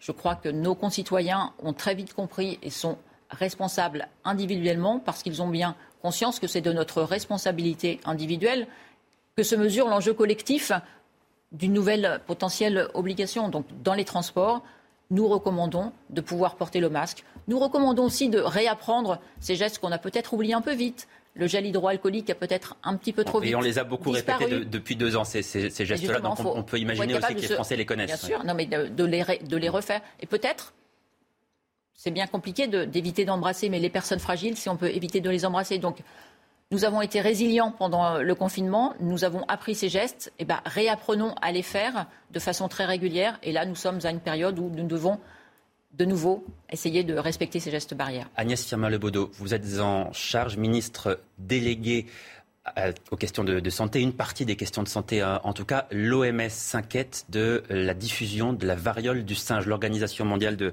la santé qui convoque d'ailleurs son comité euh, d'urgence. La haute autorité de santé en France recommande la vaccination des personnes à risque. Pouvez-vous nous dire quand est-ce que cette vaccination va commencer et comment est-ce que cela va se passer? Hier, hier matin, la HAS euh, a dit qu'il était plutôt préférable de vacciner les personnes à risque. Dès hier après-midi, le ministre Braun a annoncé euh, que dès lundi, euh, consigne serait donnée aux ARS de pouvoir organiser le plus rapidement possible l'accès à la vaccination pour lutter de façon préventive face à la diffusion de ce virus. Actuellement, nous avons 720 cas en France de personnes atteintes par la variole du singe, il, est important de pouvoir permettre aux personnes qui le souhaitent de se vacciner. Donc on peut imaginer que durant la semaine prochaine, dans le courant de la semaine prochaine, les premières personnes dites à risque soient vaccinées. Le plus rapidement possible, les ARS ont consigne de pouvoir mettre en œuvre la vaccination. Une dernière question vous concernant, une question plus personnelle, Agnès Firmin euh, Lebaudot. Vous êtes une femme de droite, vous êtes, du RPR, de l'UMP, vous êtes aujourd'hui une, proche d'Édouard Philippe, une femme de droite dans un gouvernement de droite. Comment est-ce que vous entendez peser dans ce, gouvernement? Qu'est-ce que vous allez, apporter? Écoutez, euh, très, vite, Édouard Philippe euh, a dit qu'il euh, souhaitait accompagner Emmanuel Macron. C'est cette méthode de travail que j'ai rejoint dès 2017. Le dépassement, c'est ensemble pouvoir construire des solutions pour répondre aux, questions et, à l'urgence de la situation pour nos concitoyens.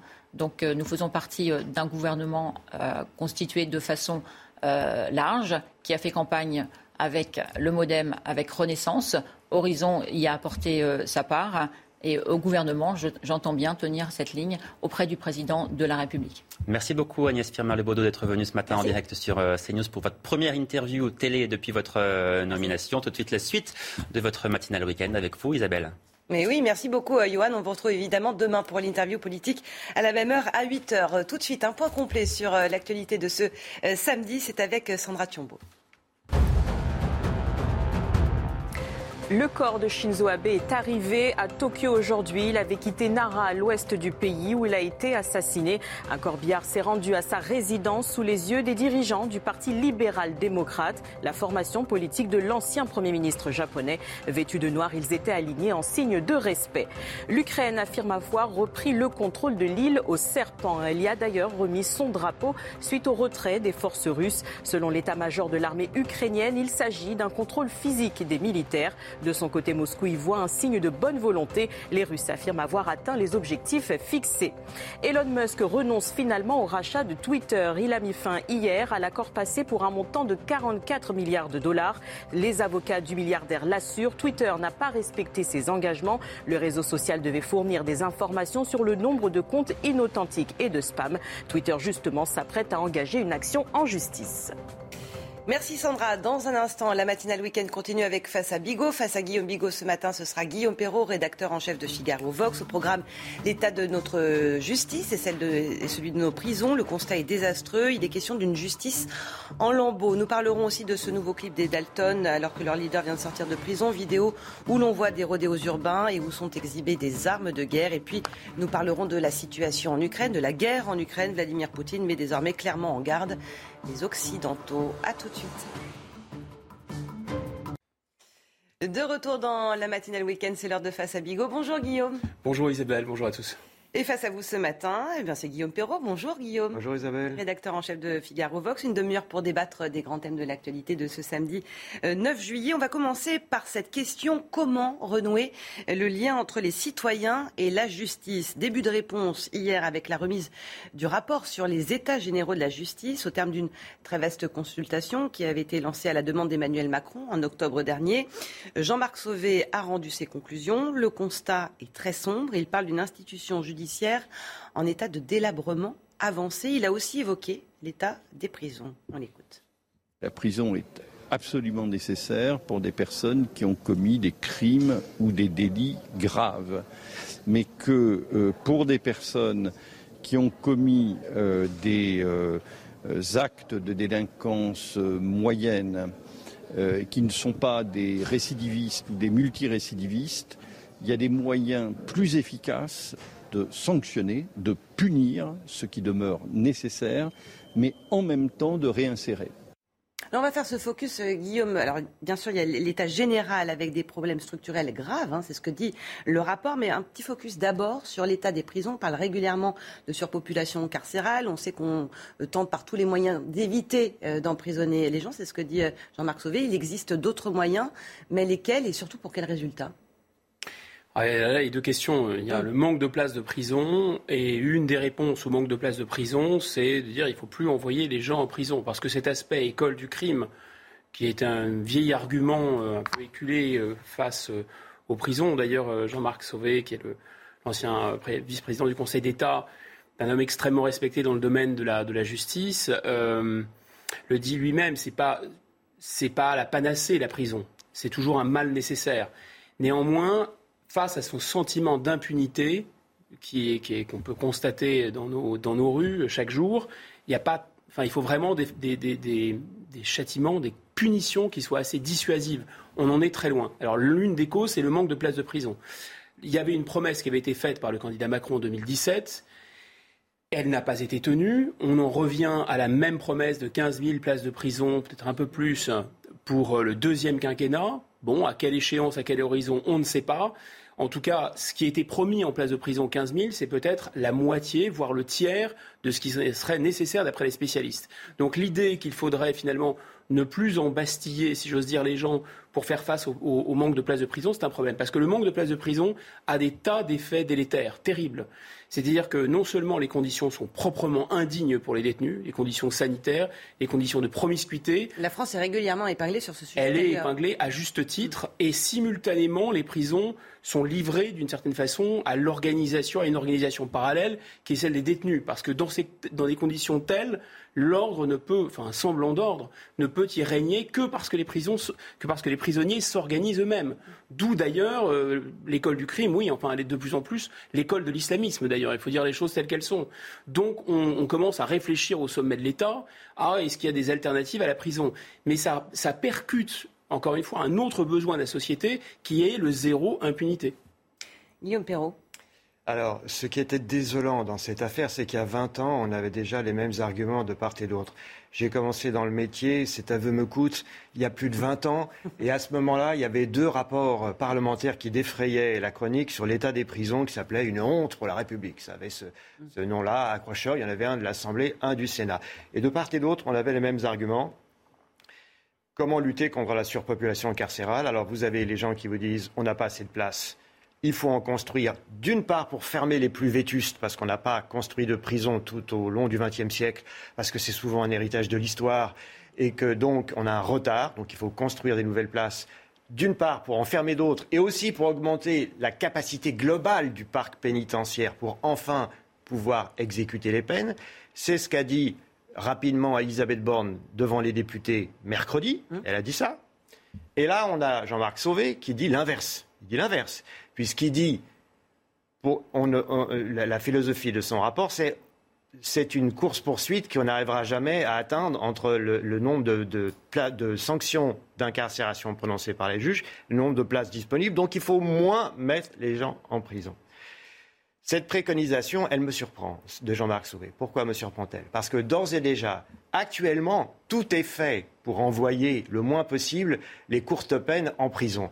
Depuis Taubira, depuis la loi de 2014. Les juges ont l'obligation d'appliquer un principe, c'est que toute peine de moins de deux ans, deux, ans ferme, il faut, les avoir quand même, hein, à l'audience déjà, les deux ans fermes, ils ont pour principe de devoir transformer ça en une peine moins sévère, dite d'aménagement de peine, euh, par exemple le bracelet électronique ou une semi-liberté. Ils peuvent toujours incarcérer, mais c'est ce qu'on appelle un mandat de dépôt à l'audience soumis à des conditions de plus en plus strictes. Et la tendance de tous les gouvernements, mais surtout, il faut le dire, les gouvernements de gauche, depuis une vingtaine d'années, ça a été de limiter au maximum l'incarcération. Et là, on nous propose d'aller encore plus loin. Mais comment est-ce que ça pourrait être accepté par les Français qui voient des, gens, des délinquants qui ont un casier long comme le bras et qui ne sont pas incarcérés. Comme cette victime d'un viol qui a vu son agresseur repartir libre pas plus tard que la semaine dernière. Alors, évidemment, euh, Jean-Marc Sauvé n'avait pas à l'esprit le cas d'un violeur, évidemment. Mais euh, à partir du moment où on fixe des seuils, vous avez toujours le risque de, de, situations situation individuelles choquantes. J'ajoute que euh, non seulement tout est fait pour limiter l'incarcération, des courtes peines, qui ne sont parfois, pas si courtes que ça, parce que 18 mois de prison ferme, pour les mériter. Mais en plus, on remet les gens dehors le plus vite possible, si j'ose dire. Parce que maintenant, la libération conditionnelle est un droit, même pour les récidivistes, à mi-peine. Enfin, le droit, le droit de le demander. Et euh, les réductions de peine sont accordées plus largement qu'avant. Donc, je ne vois pas comment on peut aller plus loin sans un divorce complet entre le fonctionnement de la machine judiciaire et les attentes des Français. Vous avez évoqué, Guillaume Bigot, une sorte de fabrique du crime finalement au sein de, la prison. Et les prisons n'ont pas été euh, pensées. Euh, c'était juste embastiller les gens, comme vous dites. Mais là, si on veut réinsérer et si on doit passer par la case prison, on a le sentiment que certains ressortent pire qu'ils ne sont entrés, euh, sans parler de la radicalisation que vous évoquiez tout à l'heure. Oui, alors d'abord, dans le, dans le curseur entre s'occuper de réinsérer, parce que réinsérer, on a cette, expression même laisse à penser qu'il faut s'occuper du prisonnier, donc de l'idée que celui qui a commis le crime est finalement la victime. Donc la réinsertion est intéressante aussi et surtout pour éviter la récidive, on est bien d'accord Dans l'intérêt de la société. Parce que là, c'est vraiment, euh, il faut chouchouter, il faut mettre des psychologues, des sociologues pour veiller au bien-être des prisonniers, etc. D'abord, en plus, il y a ce discours-là, mais la réalité, on l'a vu tout à l'heure, est tout autre en plus. C'est tout à fait, euh, tout à fait tartuffe. Donc, je pense que cette, euh, euh, cette dimension de, de moins. bien sûr, la prison, c'est quelque chose d'assez, finalement, quand on y réfléchit, assez abject. C'est terrifiant, la prison. quand on n'a jamais mis les pieds dans une prison, moi j'ai visité des prisons, c'est vraiment. C'est un, presque un zoo humain, c'est terrible. Il faut l'assumer. Mais si vous avez une montée de la violence et de la violence gratuite continue, quelle autre solution à laquelle vous pouvez faire, quelle autre solution vous avez à votre disposition? Pas grand-chose finalement. Donc la prison, évidemment, c'est un moindre mal. Encore faut-il qu'il y ait ces fameuses places de prison. On peut s'étonner quand même qu'il y ait des milliards d'euros pour les éoliennes. Alors c'est très bien les éoliennes, c'est très bien les énergies renouvelables, mais là il y a de l'argent. Pour, euh, pour les prisons, il n'y a pas d'argent. Donc il y a quand même un verrou, un blocage idéologique et tout un discours consistant à dire oui, mais la prison, euh, ça ne va pas fonctionner, etc. Mais encore une fois, je répète, c'est un mal nécessaire. On a malheureusement rien trouvé de mieux pour l'instant pour sanctionner de manière, disons, à peu près humaine euh, les gens et surtout protéger la société. C'est quand même un impératif. Ensuite, dans ce rapport, il y a autre chose. Il n'y a pas que les prisons.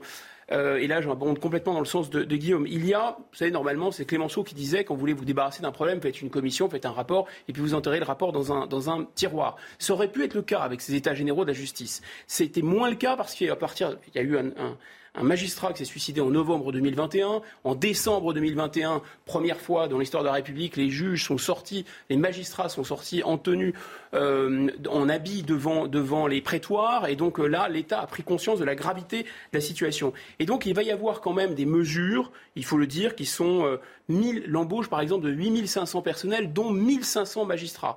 Alors c'est très insuffisant. Le rapport lui-même recommande, pourrait être euh, à peu près à l'équilibre et traiter correctement les dossiers des justiciables en France, 5000 magistrats. Donc vous voyez, 1500, c'est pas 5000, mais 1500, c'est pas zéro non plus. Et enfin, il faut le dire, le garde des Sceaux a été un peu tenu à l'écart et les magistrats ont veillé à l'indépendance de la justice, y compris finalement dans la conduite de ces travaux. J'ajoute qu'il y a une sorte de fenêtre de tir qui va probablement se refermer parce qu'il y a les enjeux de dette, il y a les enjeux de remboursement euh, de la dette et de réduction des dépenses de l'État. Donc euh, ils savent que c'est maintenant ou jamais s'ils peuvent obtenir un peu d'argent. D'un point de vue plus, plus, général, cette justice en, lambeaux, les mots, les mots sont quand même très forts. Euh, de ce qui ressort du rapport, une justice en lambeaux. Oui, il y a alors, il faut quand même voir qu'il y a une tendance en France à, adopter un vocabulaire sensationnaliste euh, et un peu misérabiliste et accusatoire vis-à-vis du pouvoir pour avoir de l'argent et adopter un ton dramatique. Il n'y a pas de Alors, je, ne cherche en rien à édulcorer ou à diminuer les problèmes qui sont réels, mais si vous voulez, aussi, il faut aussi faire la part de la dramatisation qui est, dans le caractère national. Hein, il faut quand même le dire. Par ailleurs, je crois qu'il y a un problème particulier de Macron vis-à-vis du régalien. C'est-à-dire qu'on sait bien que l'ordre public, la sécurité, la justice, il n'est pas à l'aise avec ces sujets, il n'a pas de véritable doctrine. Il aborde ça uniquement en manager, la question des moyens. Indispensable, très réel, il faut les traiter et il fait un effort, parfait. Mais ce qui relève de la coercition, et puis de la philosophie de la peine, j'ai rien entendu de très convaincant, comme s'il trouvait que c'était sale, que c'était pas vraiment de son niveau.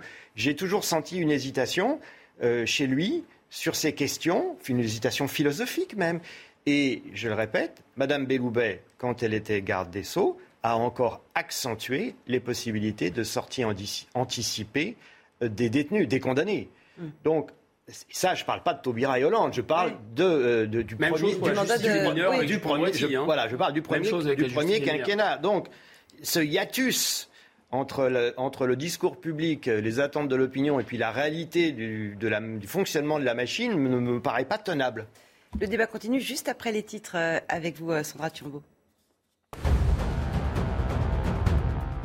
Circulation très dense sur les routes ce samedi. Dans le sens des départs, la journée est classée rouge au niveau national, noir dans la région Auvergne-Rhône-Alpes. Des embouteillages ont commencé à se former sur la 7 près de Valence. En Ile-de-France, Bison Futé recommande d'éviter le péage de Saint-Arnoux en Yvelines jusqu'à midi. L'incendie des Cévennes compte tenu d'autres départs de feu dans le Gard. Depuis jeudi, les flammes ont ravagé 650 hectares de forêt. La situation évoluait favorablement hier dans un contexte à haut risque. Pompiers étaient sursollicités sur huit autres sites dans le département. La préfète a interdit l'accès dans tous les espaces forestiers de plus d'un hectare jusqu'à lundi. Un autre incendie, cette fois-ci aux États-Unis, menace les séquoias géants du parc de Yosemite en Californie. Une partie des lieux a été fermée au public ce vendredi. Le feu de forêt a éclaté pour une raison encore inconnue. Les flammes ont ravagé une centaine d'hectares hier à la mi-journée. Aucun des emblématiques séquoias du parc, dont certains ont plus de 3000 ans, n'a été détruit pour le moment. Merci beaucoup, euh, Sandra. Tout euh, dans la foulée finalement de ce qu'on évoquait autour de, l'état de la justice, on va revenir à ce clip qui sort Aujourd'hui, clip euh, des fameux Dalton, tristement célèbres Dalton. Il y a un an, le rappeur Mani GT était condamné à 9 mois de prison pour avoir organisé des rodéos urbains pour le tournage de certains clips. À peine sorti de prison, il revient avec une collaboration avec un rappeur et qui sort aujourd'hui toute la panoplie, à savoir armes de guerre, drogue et rodéo. Le reportage, on en parle juste après. Augustin Donadieu. Ils avaient fait parler d'eux lors de plusieurs rodéos sauvages dans la cité lyonnaise. Aujourd'hui, leur ex-leader Manigété refait du bruit. S'il avait dit avoir appris la leçon après son incarcération, l'ancien Dalton semble avoir tout oublié. Entouré de personnes faisant usage d'armes de guerre, Manigété surenchérit à sa manière dans ce clip du rappeur La Crime. Une provocation de plus qui ne passe pas dans les rangs de la police. Aujourd'hui, ils ont franchi, je pense, un, cap qui est assez insupportable pour nous. C'est euh, l'exhibition d'armes de type Kalachnikov. Euh, quand on sait que la région lyonnaise, depuis euh, plusieurs mois déjà, fait l'objet de, plusieurs tentatives d'homicide avec ces armes-là. Quelques semaines plus tôt, alors en plein tournage du clip, les membres des Dalton avaient tout bonnement bloqué l'autoroute A43 à Lyon. La police était intervenue mais n'avait procédé à aucune interpellation. Que l'on souhaite concernant ces Dalton, c'est essentiellement euh, que la justice soit sévère envers ces individus euh, pour leur faire comprendre que ce n'est pas un jeu. Voilà, euh, le fait de faire des rodéos, c'est dangereux, c'est dangereux pour eux, mais c'est également dangereux pour tous les gens qui sont autour d'eux. En août dernier, Mani avait été condamné à 9 mois de prison ferme pour participation à des clips sans autorisation avec plusieurs séquences de rodéos urbains. Il pourrait de nouveau avoir affaire à la justice avec ce clip. Neuf mois de prison ferme, Guillaume Bigot, on peut imaginer que la, sanction est, sévère. Visiblement, elle n'est pas suffisante non, elle n'a pas l'air assez suffisante et c'est la transition évidente et parfaite avec le sujet précédent.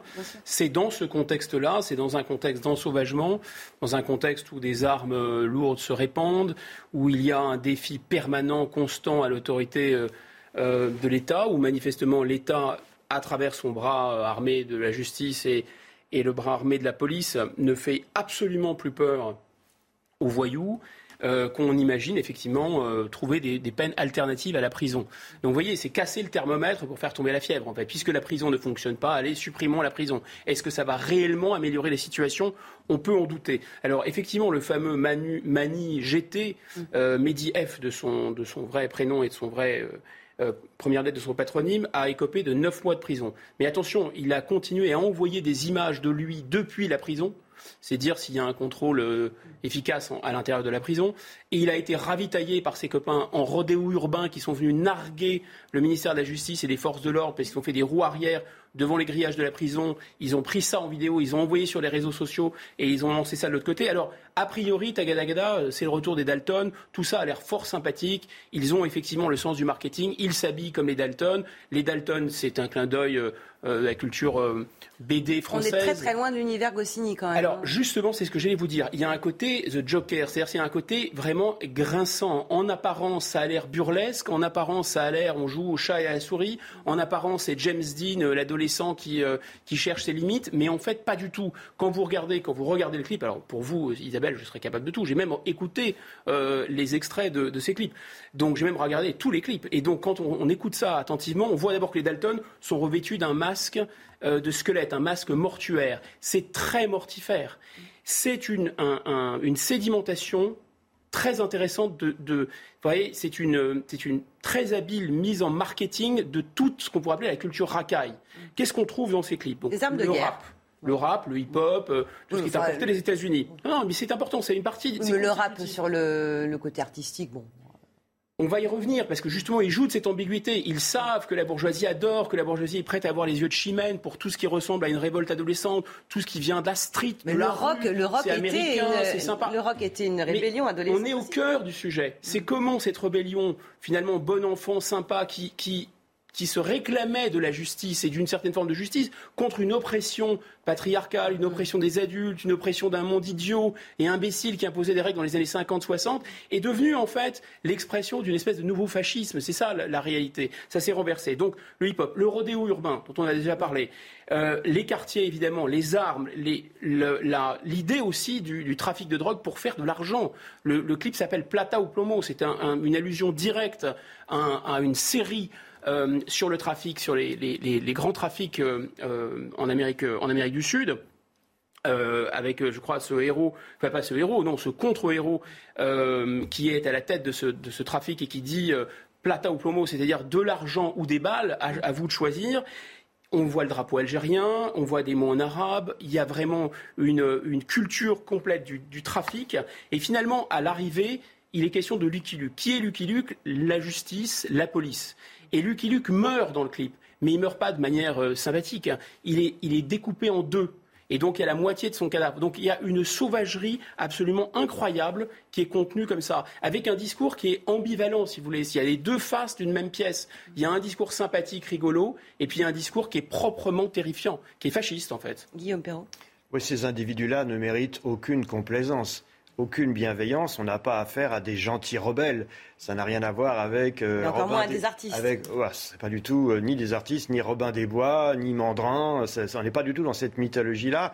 Euh, et il faut le dire, parce qu'il y a encore des gens qui sont tentés de sourire en disant bon voilà, ils tirent la langue aux gendarmes. Non, ça n'a absolument rien à voir. C'est pas, c'est pas, euh, c'est pas Brassens qui fait une chanson contre, pour, un peu anarchisante pour, pour tirer la langue aux forces de l'ordre. Ça n'a rien à voir. Alors, sont des, effectivement des, des, des, des témoins de, de l'ensauvagement. Ce sont aussi des enfants de leur époque, très à l'aise avec Internet, euh, Instagram les vidéos. Ce qui frappe, c'est à la fois l'arrogance. La provocation. oui, l'absence de peur, en effet, vis-à-vis de, l'autorité publique. Hein, ça, c'est quand même le plus, le plus frappant. Et aussi euh, la volonté, ça leur monte à la tête manifestement à la notoriété. Donc, moi, ce qui m'avait frappé, c'est qu'il y a quelques mois, ils avaient carrément euh, dit qu'ils proposaient au gouvernement une trêve. Ils avaient eu ce mot-là, une trêve. Libérer, libérer Mani euh, GT, sinon on, continue. mais il y avait eu ce mot, une trêve, comme s'ils étaient, ils pouvaient discuter sur un pied d'égalité avec l'État. Et donc, comme, comme indice d'un état d'esprit, c'est inquiétant. Est-ce que dans ce contexte, il faut diminuer euh, encore euh, l'incarcération pour les courtes peines? Je crois qu'on a déjà la réponse à la question. Très clairement. On en vient maintenant à ces propos de Vladimir Poutine. Cette semaine, c'était à l'occasion d'une réunion avec des dirigeants parlementaires à Moscou. Euh, il s'est adressé euh, tout simplement aux Occidentaux. On l'écoute, on en parle juste après. Chacun doit savoir que nous n'avons pas encore commencé les choses sérieuses. En même temps, nous ne refusons pas les négociations de paix, mais ceux qui les refusent doivent savoir que plus longtemps ils refuseront, plus il leur sera difficile de négocier avec nous. Chacun doit savoir que les choses sérieuses n'ont pas encore commencé. Comment interpréter cette phrase? Qu'est-ce qu'il veut dire par là? Parce qu'on a quand même le sentiment que les choses sérieuses ont commencé. Elles ont commencé le 24 février, euh, quand euh, l'Ukraine a été envahie, Guillaume. Il y a euh, trois lectures possibles de cette déclaration. Soit le message est envoyé qu'ils ne s'arrêteront pas au Donbass et que Odessa peut-être est en ligne de mire, peut-être la ligne Kharkov-Odessa. Au-delà, pourquoi pas toute l'Ukraine, ça paraît quand même assez improbable parce qu'il n'en a pas les moyens militaires, disons. Mais enfin, bon, peut-être que, que c'est ça que ça signifie en creux. Et ça pourrait s'adresser quand même avant tout à sa propre population. Ça pourrait s'adresser avant tout, notamment aux cercles de pouvoir qui ont été un peu euh, ébranlés par l'isolement de la Russie, par les sanctions, etc.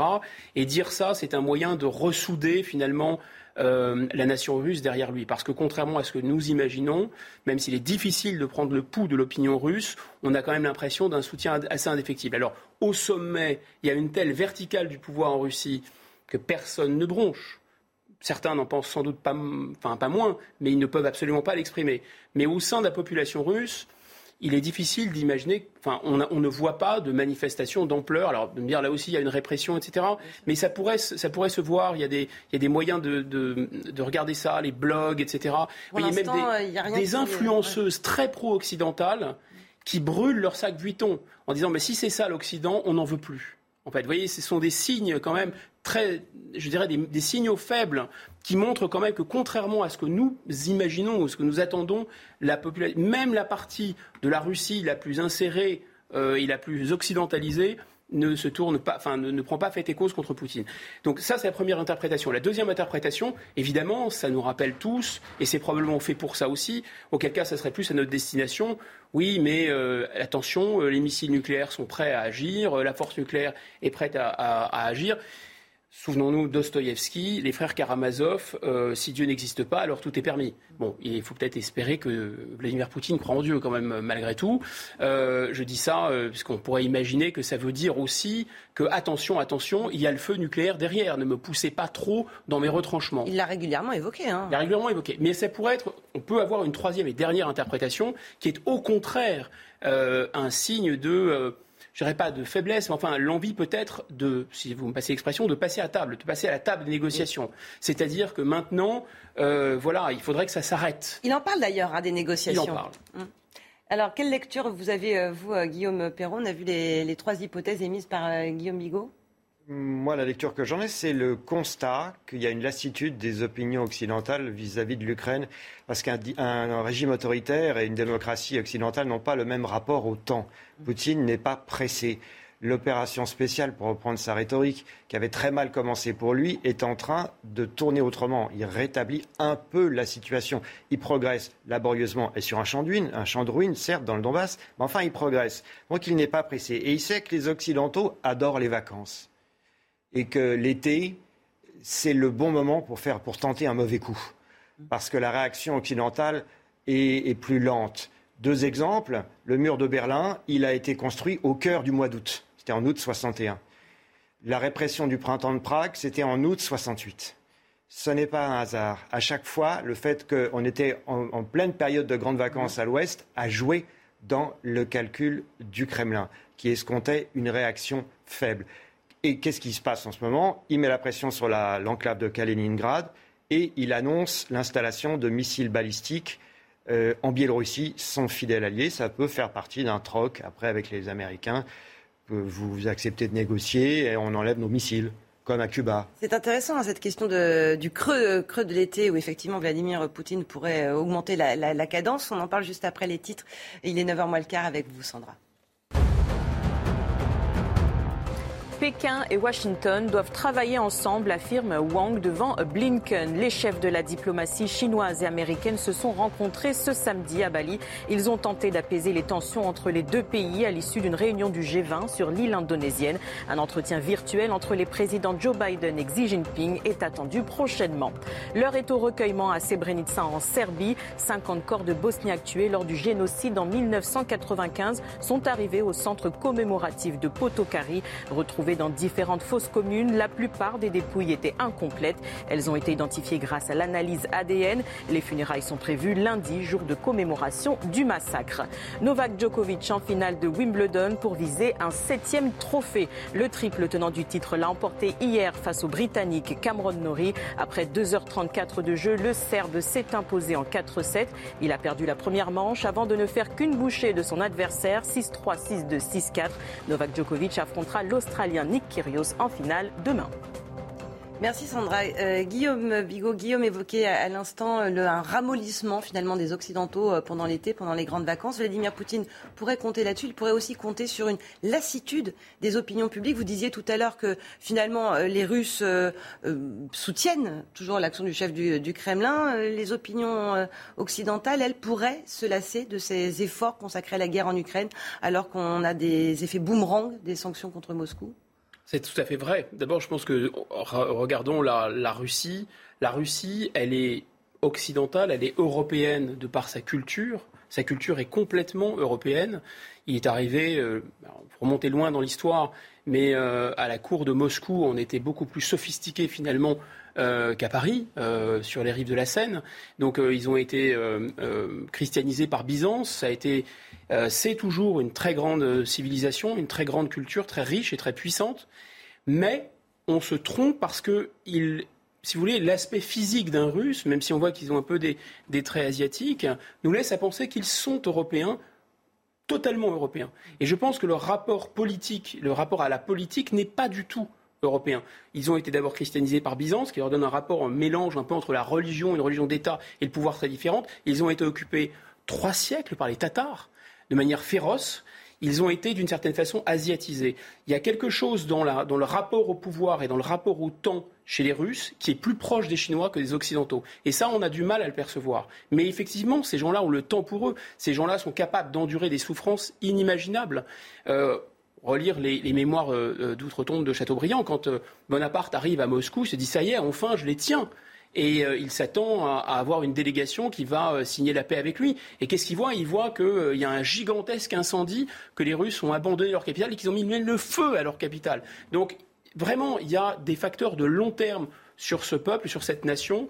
Oui, ils ont le temps pour eux, oui, ils peuvent endosser beaucoup de choses. Mais le rapport au pouvoir, je parlais d'une sorte de verticale du pouvoir tout à l'heure, fait en sorte qu'ils obéissent d'une certaine façon, en apparence, aveuglément au pouvoir. Et ça ne va pas se passer comme on pourrait l'imaginer chez nous, c'est-à-dire par des manifestations, par des signaux, par des débats, par des gens qui marquent leurs désaccords. Ça va être, c'est un glacis, si vous voulez. On ne sait pas ce qui se passe à l'intérieur du Kremlin. Et puis d'un seul coup, ça peut s'effondrer, la glace peut fondre d'une certaine façon. C'est comme ça que ça se passe en Chine, c'est comme ça que ça peut se passer en Russie. Euh, est-ce que ça veut dire que la résilience des Occidentaux est moins forte, euh, moins prégnante que celle des Russes et que cette guerre d'usure va finir par, euh, par avoir le, moral des Occidentaux et peut-être baisser une, cette envie d'aider les Ukrainiens à résister ah, que la résilience des Occidentaux soit plus faible que celle des Russes, ça c'est une évidence.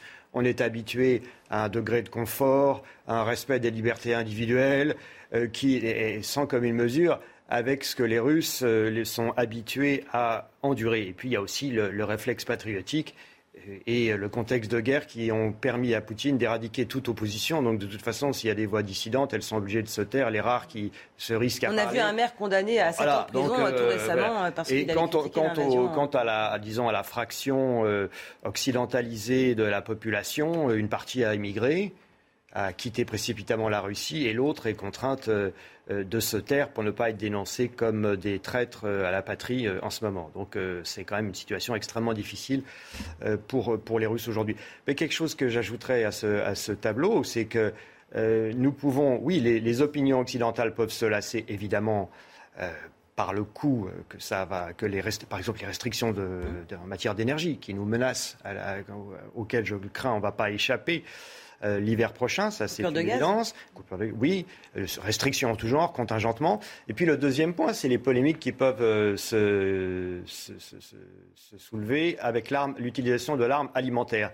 Qui va porter le chapeau s'il y a des pénuries d'alimentation dans les pays du Sud. Nous, on est convaincus que c'est les Russes qui vont qui le rôle du méchant. Hein, mais Sauf que les pays africains. Alors, vous savez, les États-Unis ne sont pas particulièrement populaires dans ces pays-là. Donc, il est tout à fait possible que ce soit les Occidentaux qui soient tenus pour responsables de la situation de, ce problème alimentaire et non pas les Russes. Il, faut bien voir ça. Ça peut poser un énorme problème géopolitique. Guillaume Bigot, pour conclure très rapidement. Oui, très rapidement. Première chose, c'est que euh, on peut imaginer que les Ukrainiens pourraient avoir aussi envie à un moment d'arrêter les, hostilités.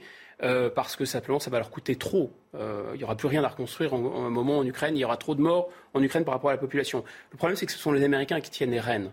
Donc ce sont les Américains qui décideront ou non de faire la paix. Ça, c'est une dimension qu'on ne prend pas en compte, parce qu'il n'est pas politiquement correct de le dire, mais c'est pourtant la réalité.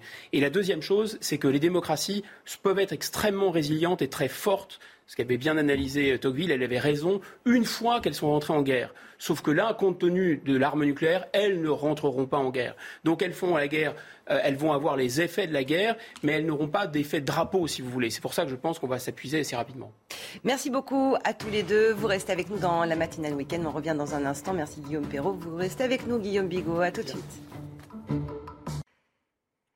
Un très beau samedi, calme et sec vous attend, mais aussi de plus en plus chaud avec un ciel parfaitement dégagé, tout au plus quelques nuages sur la région Grand Est, mais pas une seule goutte de pluie aujourd'hui, ni même les prochains jours. Pour votre après-midi, des conditions parfaitement ensoleillées partout, en particulier sur l'arc atlantique. On a juste quelques nuages passager, mais quand même une impression de beau temps euh, sur les Ardennes, par exemple, un petit peu de vent, une bise de ce côté-là, toujours du vent sur le sud-est, le vent se renforce à nouveau, le Mistral se renforce à nouveau, notamment sur le Gard, donc c'est une mauvaise nouvelle pour les incendies. Les températures sont très élevées sur le sud-est, elles remontent à nouveau au cours de ce week-end, on va atteindre les 36 sur Perpignan, sur Montpellier, peut-être même plus. Euh, localement, ça remonte également vers le nord avec 30 degrés du côté de la région parisienne, des températures plus classique en remontant vers le nord-ouest, 25 du côté de la pointe bretonne et 24 pour l'île. La journée de demain sera marquée également par des conditions très estivales, de la chaleur encore plus forte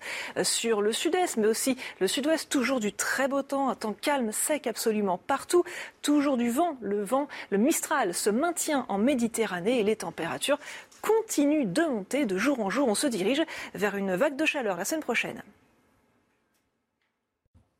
On est ensemble jusqu'à 10h dans la matinale week-end. Bienvenue à vous si vous nous rejoignez à l'instant, toujours en compagnie de Guillaume Bigot. Rebonjour Guillaume. Bonjour Isabelle, bonjour à tous. Harold Iman, également présent, fidèle au poste, et Marc Baudrier qui nous a rejoint. Bonjour Marc. Bonjour Isabelle. Vous êtes directeur adjoint de la rédaction de Boulevard Voltaire. À la une de l'actualité, ces 650 hectares de forêt ravagées depuis jeudi dans le Gard. Le sud de la France s'embrase avec des vents très forts et des fortes chaleurs.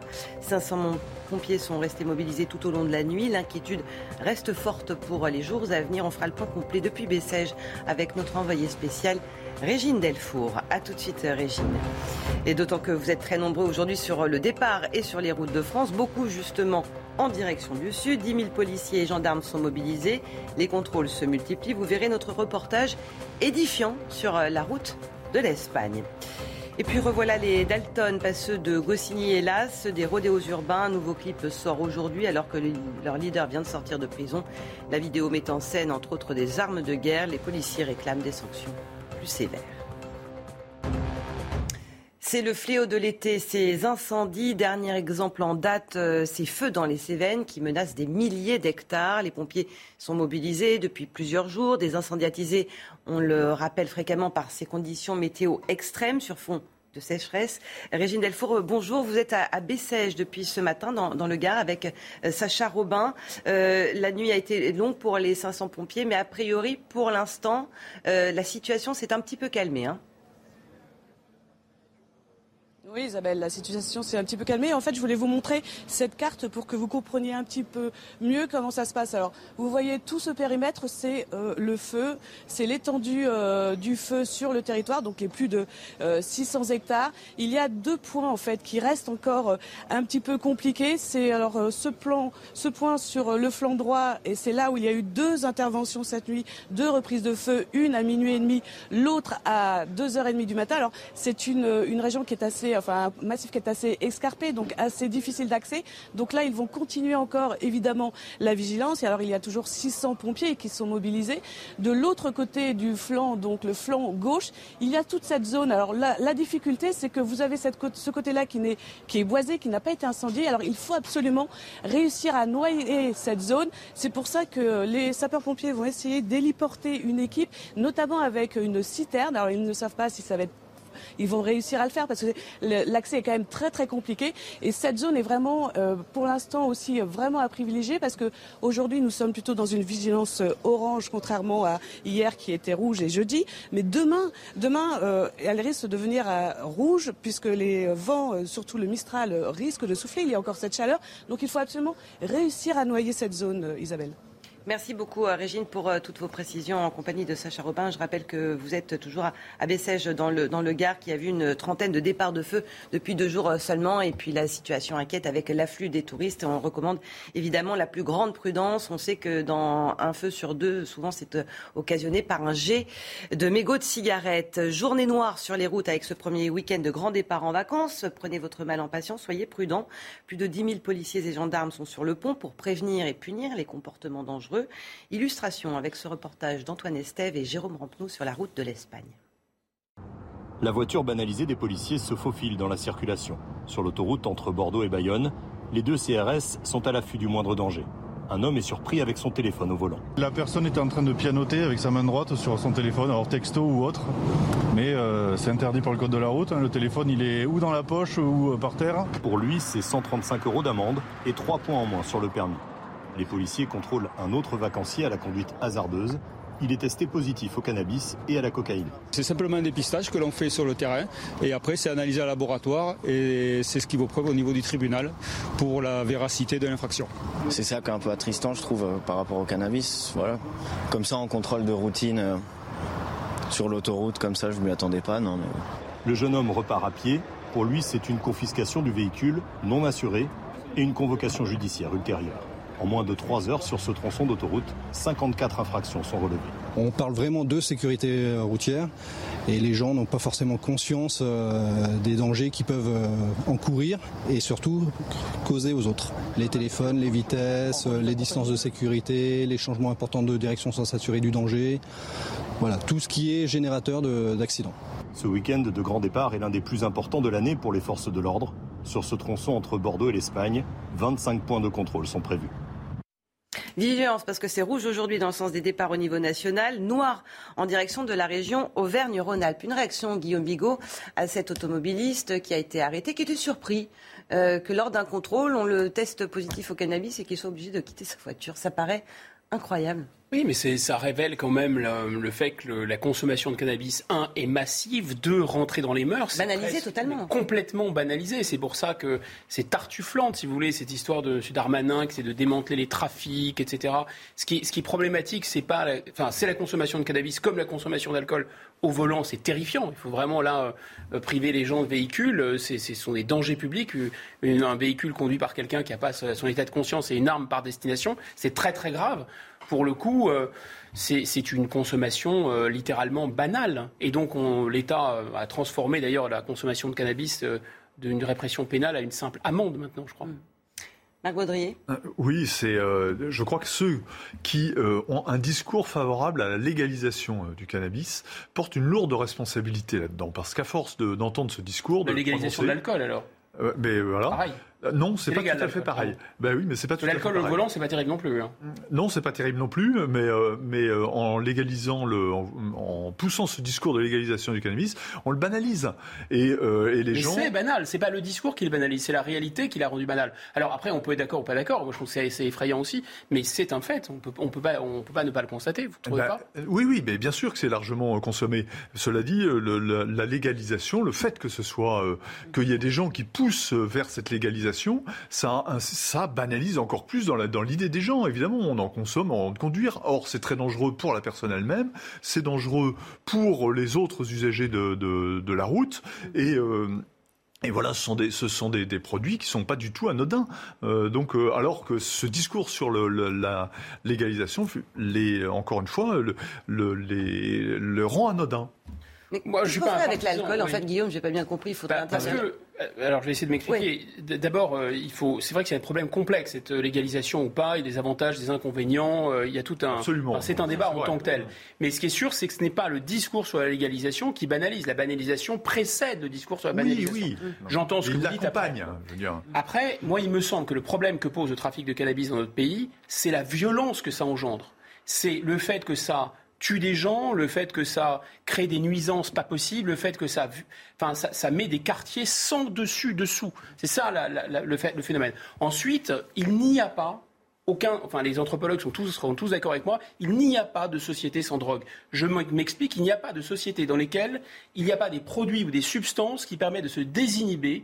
Ça existe dans tous les pays. Simplement les drogues ou les, ou les, les produits de ce type sont encadrés socialement. Il y a un usage social qui fait que vous pouvez consommer de l'alcool de manière festive. Vous pouvez consommer d'ailleurs euh, au Maghreb du, euh, euh, du, cannabis de manière festive et encadré par la société. Et puis, il y, a des, il, y a, il y a un usage qui est désocialisé, asocial. Vous avez les alcooliques, vous avez les drogués, etc. il y a des drogues pour lesquelles, de toute façon, il n'y a pas d'usage possible. Si on parle du, du crack, c'est pas possible, c'est impossible. Mais grosso modo, souvent, quand vous prenez une drogue, vous la sortez de son biotope, vous prenez de l'alcool, vous le mettez aux États-Unis, unis avec les Indiens, c'est une catastrophe. Vous prenez du cannabis au Maghreb où c'est bien utilisé, vous le mettez en Occident, c'est une catastrophe. Et les gens font n'importe quoi avec. Donc euh, il y a une réflexion, me semble-t-il, à avoir là-dessus, mais c'est complexe. il reste que la dangerosité de l'alcool est bien passée dans les esprits, celle du cannabis et de la drogue. Oui, oui parce qu'il y a effectivement un gros euh, travail de prévention euh, sur la sécurité routière notamment. Ça a été effectivement. Alors déjà, déjà aujourd'hui, ça interdit le cannabis, mais en plus, ceux qui conduisent avec du cannabis, il faut leur retirer leur véhicule. Exactement. Donc, et prudence donc si vous êtes sur les routes, puisque vous serez très nombreux, je vous le disais. Nous allons rejoindre euh, Stéphanie Thibault. Vous êtes responsable du centre d'information trafic euh, Vinci Autoroute. Euh, ça y est, il y a déjà beaucoup, beaucoup de monde sur la route à 9h du matin oui, tout à fait. Le trafic aujourd'hui est bien conforme aux prévisions, avec un trafic bien dense, que ce soit entre Paris et Bordeaux, notamment sur l'autoroute A10, mais également en vallée du Rhône sur l'autoroute A7, tout l'arc méditerranéen et puis bien sûr autour des grandes agglomérations Toulouse, Montpellier et nous avons aussi Aix-en-Provence et Nîmes. Donc une journée bien chargée en trafic et qui va encore s'intensifier dans les heures à venir. Qu'est-ce que vous craignez le plus Qu'est-ce que vous surveillez le plus D'autant qu'on est dans une période de, forte chaleur. Hein? Alors, ce que l'on redoute le plus euh, en cette journée de fort trafic, c'est bien évidemment euh, les accrochages, donc bien euh, là aussi gérer les interdistances de sécurité. Et en ces journées de forte chaleur et sécheresse, avec l'actualité notamment des incendies sur tout l'arc méditerranéen, là aussi de bien avoir une conduite responsable, de ne pas jeter ces mégots par la fenêtre. Donc nous nous euh, menons aujourd'hui sur euh, de nombreuses aires du réseau Vinci Autoroute des opérations Stop Mégo avec notamment une distribution de cendriers de poche et également euh, des affichages sur nos panneaux à messages lumineux pour bien sensibiliser à ce risque incendie. Effectivement, c'est important. Question subsidiaire, peut-être un peu piège, mais est-ce qu'on a une idée du nombre de véhicules sur les autoroutes aujourd'hui pour qu'on se fasse un peu une idée? Alors, ce week-end, ce sont des millions d'automobilistes qui vont prendre la route hein, pour ce deuxième grand départ en vacances. Euh, pour vous donner une idée, euh, sur des journées euh, comme celle-ci, c'est à peu près le double d'une journée normale. Hein. Donc aujourd'hui, un trafic bien chargé jusqu'en fin d'après-midi, surtout les principaux axes du réseau Vinci Autoroute. Et la journée de demain, dimanche, sera un peu plus propice en termes de circulation et de fluidité du trafic. Nous avons mis en place cependant ce matin le dispositif de régulation de vitesse dans la vallée du Rhône qui nous permet justement d'abaisser la vitesse de 130 km h 110 pour permettre de circuler dans de meilleures conditions de circulation. Merci beaucoup Stéphanie Thibault, responsable du Centre d'information trafic Vinci Autoroute. Et donc, grande prudence. C'était euh, il y a un an, le rappeur Mani GT était condamné à 9 mois de prison pour avoir organisé des rodéos urbains lors du tournage de deux clips euh, des Dalton. À peine sorti de prison, il revient pour une collaboration avec un rappeur et un clip qui sort aujourd'hui avec euh, toute la panoplie armes lourdes, drogue et rodéo. Augustin Donadieu. Ils avaient fait parler d'eux lors de plusieurs rodéos sauvages dans la cité lyonnaise. Aujourd'hui, leur ex-leader Manigété refait du bruit. S'il avait dit avoir appris la leçon après son incarcération, l'ancien Dalton semble avoir tout oublié. Entouré de personnes faisant usage d'armes de guerre, Manigété surenchérit à sa manière dans ce clip du rappeur La Crime. Une provocation de plus qui ne passe pas dans les rangs de la police. Aujourd'hui, ils ont franchi, je pense, un, cap qui est assez insupportable pour nous. C'est euh, l'exhibition d'armes de type Kalachnikov. Euh, quand on sait que la région lyonnaise, depuis euh, plusieurs mois déjà, fait l'objet de, plusieurs tentatives d'homicide avec ces armes-là. Quelques semaines plus tôt, alors en plein tournage du clip, les membres des Dalton avaient tout bonnement bloqué l'autoroute A43 à Lyon. La police était intervenue mais n'avait procédé à aucune interpellation. Ce que l'on souhaite concernant ces Dalton, c'est essentiellement que la justice soit sévère envers ces individus euh, pour leur faire comprendre que ce n'est pas un jeu. Voilà, euh, le fait de faire des rodéos, c'est dangereux, c'est dangereux pour eux, mais c'est également dangereux pour tous les gens qui sont autour d'eux. En août dernier, Mani avait été condamné à 9 mois de prison ferme pour participation à des clips sans autorisation avec plusieurs séquences de rodéo urbain. Il pourrait de nouveau avoir affaire à la justice avec ce clip. Manifestement, Guillaume Bigot, la, la prison ou ces 9 mois de peine n'ont pas suffi. C'est-à-dire que le fameux Mani GT s'est filmé lui-même en prison en tenue de Dalton, a envoyé les images à l'extérieur qui ont été complaisamment partagées sur les réseaux sociaux, faisant de lui un, héros. Euh, la bande des Dalton a exigé, proposé une trêve entre guillemets, trois tonnes de guillemets, en disant on va arrêter de faire des rodéos urbains et de mettre en danger euh, la vie des populations. si vous relâchez Mani voilà. Et enfin, euh, pour couronner le tout, ils l'ont ravitaillé à plusieurs reprises en faisant du rodéo urbain devant la prison. Euh, un certain nombre. Ils ont été condamnés hein, d'ailleurs hein, pour euh, ces rodéos urbains. Hein, oui, mais ils n'ont pas identifié ceux qui l'avaient oui. ravitaillé. Enfin, il y a une façon de narguer la police. Alors tout ça, ça a l'air, ça a l'air d'être, voilà, comme dans la, comme dans la, bande dessinée, c'est-à-dire un peu le, jeu du chat et la souris entre, entre les voyous et la police et, et, les Dalton qui narguent Lucky Luke, etc. Bon, avec une sorte d'inversion des codes, beaucoup de marketing, le rodéo urbain, tout ça est célébré à Cannes, comme vous savez, par une bourgeoisie en pamoison, enfin, qui rappelle un peu Simone de Beauvoir et Sartre regardons défiler la Wehrmacht en disant Ah, mais vraiment, ils sont formidables, ces Allemands, c'est la puissance et la force allemande. Donc là, c'est pareil. Cette jeunesse, elle est sauvage, elle est brutale, elle a des kalachnikovs, c'est fantastique, etc.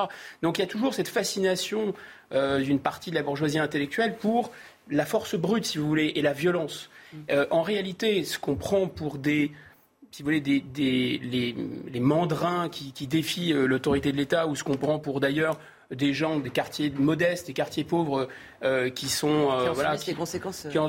alors ils ont subi ces conséquences, mais on les prend eux-mêmes pour des sortes de héros, si vous voulez, des classes laborieuses qui vont défier la société et un ordre inacceptable. Mais en fait, on oublie que ce sont des purs capitalistes que eux, leur but, c'est de faire le plus d'argent possible sans payer d'impôts. Voilà, donc ce sont, ce sont vraiment des anti-modèles. Et ce côté Dalton rigolo, il est quand même très grinçant. C'est-à-dire qu'il y a vraiment une ultra-violence quand on regarde ce qu'ils font de très près. Oui, et puis surtout quand ça se solde par la, mort de Lucky Luke, hein, vous le signaliez tout à l'heure. Alors, la mort de Lucky Luke, symbolique, mais, mais les rodéos urbains font des victimes, des enfants, etc. Mais ça, ça n'a aucune importance. Ce sont des, des pauvres, ou des pauvres, voire issus d'immigration. Donc à Cannes, on s'en fiche un peu. 9h15, les principaux titres de l'actualité. Votre réaction juste après, Marc. Allez, on fait le point sur l'actualité avec vous, Sandra. L'Ukraine affirme avoir repris le contrôle de l'île au Serpent. Elle y a d'ailleurs remis son drapeau cette semaine suite au retrait des forces russes. Selon l'état-major de l'armée ukrainienne, il s'agit d'un contrôle physique des militaires. De son côté, Moscou y voit un signe de bonne volonté. Les Russes affirment avoir atteint les objectifs fixés. Le corps de Shinzo Abe est arrivé à Tokyo aujourd'hui. Il avait quitté Nara à l'ouest du pays où il a été assassiné. Un corbillard s'est rendu à sa résidence sous les yeux des dirigeants du Parti libéral-démocrate. La formation politique de l'ancien Premier ministre japonais. Vêtus de noir, ils étaient alignés en signe de respect. Un fossile humain possiblement le plus vieux d'Europe découvert en Espagne. La trouvaille a été réalisée le 30 juin dernier à Atapuerca dans le nord-est du pays. D'une dizaine de centimètres de long, il correspond à un fragment de visage, âge estimé environ 1,4 million d'années. Des recherches complémentaires sont en cours. Elles permettront d'ici 6 à 8 mois de définir l'espèce humaine et de confirmer la datation. Merci Sandra. Une réaction, Marc Baudrier, à ce, clip qui sort aujourd'hui des, Dalton. Oui, ben on voit bien qu'on monte à l'échelle un poisson euh, de, des provocations de ces banlieues. Au départ, on avait des trafics euh, assumés. Euh, on est passé au blocage des quartiers et puis au, non-respect de la loi et puis à des provocations. là, on en est, là, on en est aux provocations, mais déjà d'autres personnalités de ces quartiers ont passé l'étape suivante hein, et attaquent directement les forces de l'ordre. Euh, il y a quelque chose de symbolique, et hein, on le voit bien dans, ce clip, euh, quelque chose qui symbolise euh, le soulèvement un peu guerrier, la guerre de partisans un peu révolutionnaire, euh, ça montre qu'ils sont prêts à prendre des armes, hein, puisqu'on les voit tirer, etc. C'est plein de symboles. Ces, ces, ces clips, c'est fait pour ça. Hein, et ces symboles sont quand même assez. C'est diffusé à grande échelle. Assez inquiétant, diffusé à grande échelle, et euh, ça montre, euh, si vous voulez, ce qui se, cet, cet esprit qui, qui, traverse ces quartiers et qui est quand même très menaçant. Hein, et au passage, il faut quand même signaler l'histoire des, des voitures. On nous décrit ces quartiers comme des pauvres, des, des tout en, en permanence. On voit bien qu'on n'est pas du tout euh, dans ce, dans ce schéma-là. Quoi. À la crise dans les services des urgences s'ajoute maintenant la violence de certains patients. Les 15 médecins, les 15 praticiens de SOS Médecins à Saint-Etienne exercent leur droit de retrait depuis jeudi et jusqu'à lundi pour soutenir un collègue. Les agressions physiques se multiplient. Valentine Leboeuf et Michael Dos Santos. Bonjour, suite à une nouvelle agression dans notre centre de consultation, SOS Médecins Saint-Etienne exerce son droit de retrait jusqu'à nouvel ordre. C'est l'agression de trop à SOS Médecins Saint-Etienne. Jeudi soir, un praticien a été menacé de mort et bousculé par un patient. Un autre médecin du centre explique la raison de cette agression. Un de mes collègues n'a pas voulu renouveler une ordonnance euh, pour un patient qui s'était déjà présenté plusieurs fois. On lui avait déjà signifié qu'on ne renouvellerait pas, ce qui n'est pas dans nos attributions. Nous, à SOS Médecins, on fait de la médecine euh, non programmée, donc, euh, donc les renouvellements d'ordonnances n'entrent pas du tout dans le, le cadre de notre activité. Ce médecin a dû porter plainte il y a deux semaines contre un patient violent. C'est la troisième agression en quelques mois. Il y a un tel manque de médecins que les gens en dernier recours viennent là où ils peuvent en espérant qu'on pourra satisfaire leurs leur demandes. Et comme ce n'est pas toujours le cas, et eh ben, il y a une très grande frustration qui s'exprime à ce moment-là. Ça peut être par des mots, ça peut être par des menaces, mais c'est vrai qu'il y a une, une espèce d'intolérance à la frustration. Si on leur repose une fin de non-recevoir, euh, oui, le temps peut monter très vite. Les 15 praticiens de SOS Médecins Saint-Étienne ont décidé d'exercer leur droit de retrait jusqu'à lundi matin.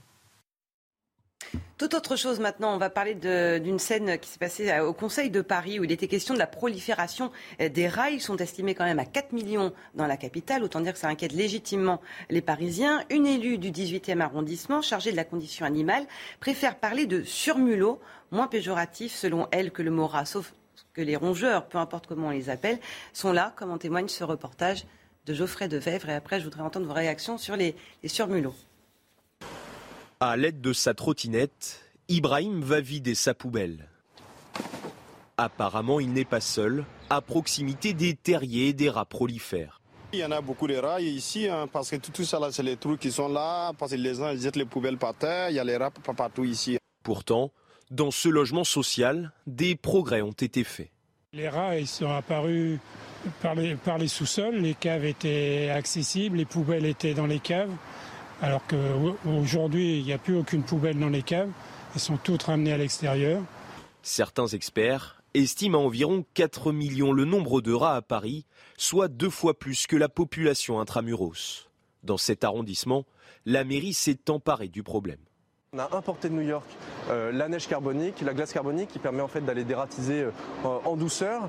Euh, on installe aussi des grillages quand on le peut. Le problème c'est qu'on n'a pas les moyens de la ville de Paris et qu'on ne peut pas agir partout. Donc nous ce qu'on veut c'est que la ville de Paris mette enfin les moyens dans des nouveaux prestataires avec des méthodes innovantes. Interpellée au Conseil de Paris, une élue du parti animaliste propose des méthodes non létales pour régler le problème des rats, auquel elle donne un autre nom.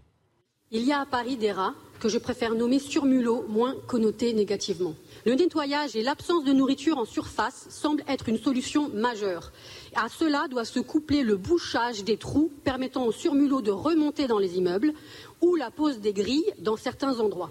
En attendant que des solutions soient trouvées, la mairie du 17e met à disposition une fiche de neuf conseils pour lutter contre la prolifération des rongeurs, ainsi qu'une application pour les signaler. Alors c'est évidemment un sujet sanitaire grave, mais on ne peut pas s'empêcher de sourire à l'évocation de surmulot. Regardez d'ailleurs ce qui a très vite euh, fleuri sur euh, les réseaux sociaux, parce qu'il n'y a pas que, de la violence, mais surmulot euh, ratatouille, surmulot tatouille au lieu de ratatouille. Bon voilà, pour le, pour le clin de Guillaume, une réaction à ces surmulots. Et on imagine ce que Jacques Chirac aurait dit, lui qui évoquait le mulot à la place de la souris. Oui, là, là c'est encore un niveau au-dessus, c'est le surmulot. Euh, écoutez, ils nous ont vraiment habitués à ces euphémismes, c'est-à-dire que les clandestins sont des sans-papiers, comme si on leur avait volé leurs papiers, les sapins de Noël sont des arbres morts. Euh, euh, qu'est-ce qu'il y avait d'autre encore euh, Peut-être qu'ils vont appeler les cafards, nos petits animaux à quatre pattes, euh, bien mignons. Les poubelles, ça va être du compost urbain. Enfin bon, l'imagination est, au pouvoir. c'est un mot qui existe vraiment hein, sur Mulot en l'occurrence, mais c'est vrai que bon. C'est le mot technique, mais appelons un chat un chat. Oui, mais cette dame, elle le dit elle-même. Elle le dit que l'objectif, c'est d'euphémiser la réalité. C'est-à-dire que la réalité étant trop violente, il faut le féminiser. Et on est parti dans un délire, je, disais de temps en temps, mais c'est pas, c'est pas faux, j'ai vraiment lu ça. Des gens d'Europe Écologie Les Verts voulaient réapprendre aux lions à, être végétariens. Mais en fait, ils viennent d'espèces végétariennes. Donc, ils sont méchants de manger d'autres animaux. Donc, on va essayer de les réhabituer à l'herbe. Bon, courage. Donc, il y a quelque chose de délirant. Maintenant, sur le fond de l'affaire, elle n'a pas tort. En fait, finalement, les surmulots euh, rendent aussi des, services. Ils mangent des détritus, euh, etc. Il n'est pas question de les éradiquer totalement. Alors, on peut, mais il faudrait vraiment bétonner, changer complètement les égouts. Ça coûterait une fortune. Enfin, ce serait assez compliqué. Mais attention, il y a vraiment l'idée de réhabiliter en plus certaines espèces qui ont mauvaise presse. Par exemple, souvenez-vous, les requins blancs après les dents de la mer. Alors après, on dit c'est fantastique les requins. Moi, je ne sais pas, mais je vous déconseille d'aller faire mumuse avec un requin blanc. Je pense que ça va très mal se passer. Que les requins blancs soient utiles à l'océan, c'est une chose. Que les surmulots peuvent avoir leur utilité, c'est une chose, mais d'une certaine façon, il ne faut pas que. Euh, il faut se protéger aussi des nuisances bien réelles. Mm. Ils rongent euh, les fils électriques, ils rongent tout ce qu'ils peuvent, ce sont des rongeurs, et en plus, comme chacun le sait, ils charrient des maladies. Mm. D'un mot, Marc Baudrier, sur mulot ou rat oui, euh, non, mais c'est très révélateur, si vous voulez, de cette, ce déni de réalité qui a saisi une, partie de nos élites et qui refuse de voir euh, le, réel. Bon, donc ces, ces rats, c'est quand même l'humanité lutte contre les rats depuis des depuis des millénaires parce que c'était la peste à l'époque. Bien sûr, parce qu'ils apportaient la peste, parce qu'ils apportent des tas de saletés. D'où l'importation des chats d'ailleurs. Voilà, donc bon, et là, pour la première fois depuis des, des, des millénaires donc, on a des élus qui veulent protéger euh, au lieu de lutter contre ces, ces surbulots, euh, même si euh, ces rats plutôt, qui sont synonymes. on ne sait plus comment les appeler finalement, mais continuons d'appeler un chat un chat si vous voulez bien. De saleté, de maladie, et d'un peu d'horreur et de mm. pauvreté pour, pour tout le monde. Merci, vous restez avec nous. On revient dans, dans un instant. On parlera de l'inflation qui pèse sur les vacances. Nous parlerons aussi de cette nouvelle offensive verbale de Vladimir Poutine. Il assure que les choses sérieuses n'ont pas encore commencé tout de suite.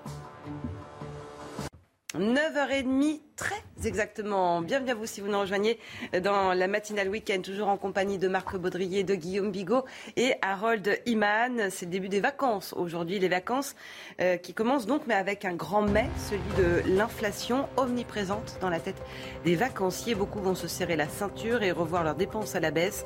Moins de visites, moins d'achats, moins de sorties au restaurant.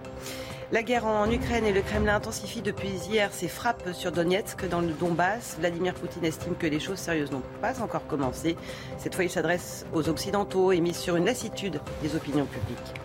Et c'est dans ce contexte de guerre en Europe que l'on prépare en France le traditionnel défilé du 14 juillet. Aujourd'hui, nous vous emmènerons à bord du Forbin, cette frégate antiaérienne qui protège le porte-avions Charles de Gaulle en Méditerranée sous la bannière de l'OTAN et sur lequel vous étiez, Harold Iman. Vous nous en direz plus sur les coulisses.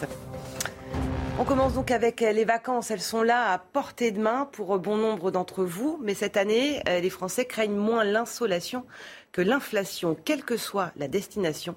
Les touristes vont faire très attention à leurs dépenses. Le reportage de Jean-Michel Decaze à Saint-Jean-de-Mont en Vendée. À Saint-Jean-de-Mont, en Vendée, les taux de réservation sont excellents. 90% pour les locations, 70% pour le camping en caravane. Les touristes sont bien là, mais ils dépenseront moins. Selon une étude de l'organisme de crédit Cofidis, les budgets devraient en moyenne baisser de 8% par rapport à 2019. Les visites et l'alimentation sont les deux secteurs visés en priorité. On profite plus de la plage, on fait moins de visites déjà. Et puis les restos, et eh ben euh, c'est pareil. Resto, c'est chèque vacances uniquement. On a été faire des courses pour les fruits et légumes. On n'a pas été capable d'en acheter parce que c'était beaucoup trop cher. Un filet d'orange, 5 euros, euh, faites pas exagérer non plus quoi. 56% des vacanciers disent vouloir réduire leurs dépenses au restaurant cet été. Sur le remblai de Saint-Jean-de-Mont, les professionnels ressentent déjà la tendance. Ils vont prendre l'apéritif, mais ils vont peut-être éviter les, suppléments, les petites choses un petit peu à côté qui ne seront pas sûrs de consommer. Ils vont peut-être rationaliser les menus enfants. Pour garder ses vacanciers, la ville propose la gratuité de tous les parkings. L'Office du tourisme, de son côté, a constaté qu'il n'y avait eu aucune flambée des prix de location. Voilà donc euh, des vacances très particulières finalement Guillaume Bigot. Elles étaient très attendues. Il y a eu le deux ans de pandémie, on ne va pas y revenir. Et puis là l'inflation euh, qui, vient gâcher finalement un, moment un petit peu bah, de, de, relâchement pour, les Français. Où là il n'y a pas relâche quand on regarde les prix. On a entendu cette, cette vacancière qui dit euh, Moi, j'achète plus de fruits et légumes, littéralement. Il y a eu beaucoup d'inquiétudes pendant la période du confinement de Covid parce que les économistes se sont demandé comment l'économie mondiale allait repartir. C'est vraiment une mise à l'arrêt de l'économie mondiale.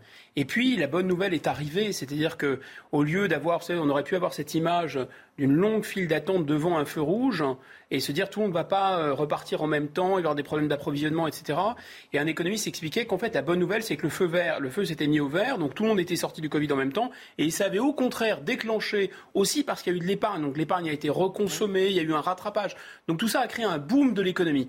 Mais la, bonne nouvelle n'a pas duré très longtemps. C'était factice ou illusoire C'était pas factice ou illusoire. C'est que la guerre en Ukraine a démarré avec ses effets en cascade sur l'alimentation, sur le prix de l'énergie, des effets d'anticipation, des effets de spéculation qui amplifient et qui vont accélérer le phénomène. Qu'est-ce qui se passe concrètement En dehors du fait que certains, euh, et on sera nombreux à devoir faire très attention à ce qu'on dépense cet été, ça veut dire quoi? Ça veut dire qu'en fait, euh, il va y avoir un impact de ce renchérissement de l'énergie. On sait que nos factures seront plus importantes, donc on va moins dépenser. Si on dépense moins, les commerçants qui devaient nous vendre plus vont eux-mêmes avoir moins d'argent à dépenser, ainsi de suite. L'économie, n'oubliez pas, est un système, est un circuit qui se boucle.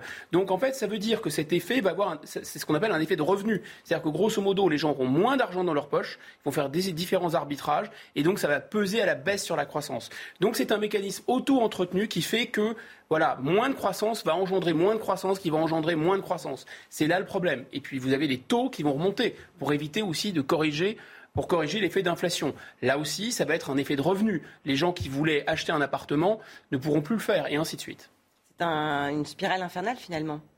Oui, pour l'instant, oui, c'est vrai, dont on voit pas tellement le, bout, même si on sait que ça devrait quand même s'apaiser au bout de, se stabiliser un petit peu. Mais euh, c'est vrai qu'il y a un double effet d'inquiétude euh, qui n'est euh, pas propre à la consommation. Donc inquiétude sur la flambée de l'inflation parce qu'on voit bien qu'elle augmente, hein, donc elle diminue pas du tout pour l'instant, euh, et, et d'augmentation des prix de manière très basique. Donc les gens quand ils consomment, quand ils vont à la pompe pour faire leur, leur trajet de, de, de vacances, quand ils vont regarder les, les, les ardoises des restaurateurs, quand ils vont dans les grands magasins, etc., ils constatent de manière très très basique que les prix ont explosé et que leurs euh, revenus euh, n'ont pas suivi.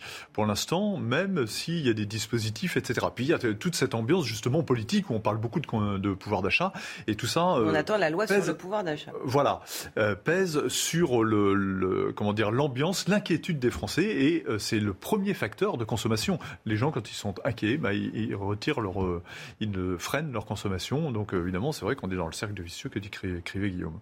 Et vous parliez des, des, des commerçants et les soldes qui sont en ce moment connaissent une baisse drastique, chute de 19% par rapport à 2019. Et l'inflation plombe évidemment euh, toutes les envies de shopping. Valentine Leboeuf et Florian Paume. Ce commerçant a du mal à écouler les stocks. Pourtant, plusieurs de ses rayons sont à moins 50%, mais il subit selon lui la concurrence d'Internet. Il y a trop de promotions, trop de ventes privées, trop, de ventes euh, privilèges. C'est fait que maintenant, les soldes, ça ne sert plus à rien. Hein. Les soldes d'été ont commencé il y a deux semaines et les ventes ont déjà chuté de 19% par rapport à 2019. L'inflation est une première explication, mais il y a d'autres facteurs. Le Covid et le télétravail et la situation internationale euh, en Europe, c'est tout ça réuni. Les clients qui se déplacent fonctionnent au coup de cœur car ils ont un budget limité. Je suis pas lâchée comme d'habitude où je pourrais me faire plus plaisir. Je fais beaucoup plus attention. Je dépense moins qu'avant. Je fais attention parce que euh, je trouve que tout est assez cher actuellement, même en solde. L'alimentation et l'équipement de maison fonctionnent bien. Le secteur de l'habillement est plus contrasté. Comme euh, on prend moins sa voiture, on marche davantage, on prend les transports en commun, euh, les produits très sport-ville, les produits un peu décontractés ont très très bien marché. Les produits plus mode, plus habillés ont beaucoup moins marché. Les soldes d'été vont durer encore deux semaines, jusqu'au 19 juillet. Photographie. Harold, vous aviez peut-être euh, une remarque à faire sur les soldes, vous vous sentez intéressé par le sujet? Oui, ben, c'est sur le web, euh, il n'y a pas de réglementation. Et oui, euh, précisément, c'est ce que disait ce commerçant. C'est des, soldes, donc euh, c'est immédiatement miné par cette tendance qu'on a tous de faire Amazon, Amazon. Et, on, voit le résultat, effectivement. Et ça joue aussi sur euh, l'essor des, des centres-villes, puisqu'effectivement, de nombreux commerces sont appelés à fermer, euh, faute, faute de clients, parce que beaucoup euh, sont partis sur. Bah oui, c'est très triste pour toutes nos villes, pour mm. nos grandes villes, mais surtout nos villes moyennes et nos petites villes, et pour ces commerçants qui sont courageux, qui sont vraiment, en plus comment dire, l'image de la France et l'âme de la France. Ils sont, euh, ils sont travailleurs, ils sont, et puis ils apportent beaucoup dans une ville, une ville, toutes ces villes moyennes dont on voit les centres-villes euh, euh pleins de, de, magasins fermés. C'est quand même d'une tristesse absolue. On en vient maintenant à la situation en, en, Ukraine, la guerre en Ukraine et ces propos de Vladimir Poutine cette semaine lors d'une réunion de dirigeants parlementaires à Moscou. On l'écoute et on en parle juste après. Non, Chacun doit savoir que nous n'avons pas encore commencé les choses sérieuses. En même temps, nous ne refusons pas les négociations de paix, mais ceux qui les refusent doivent savoir que plus longtemps ils refuseront, plus il leur sera difficile de négocier avec nous. Il y a deux choses, Harold, dans son discours. D'un côté, on entend le mot négociation quand même, et puis de l'autre côté, il dit que les choses sérieuses n'ont pas commencé. Oui, mais... Qu'est-ce qu'il qu'est-ce qu'il dit finalement, Vladimir Il dit rendez-vous et on en parle. En gros, c'est ça que ça veut dire envers l'Ukraine.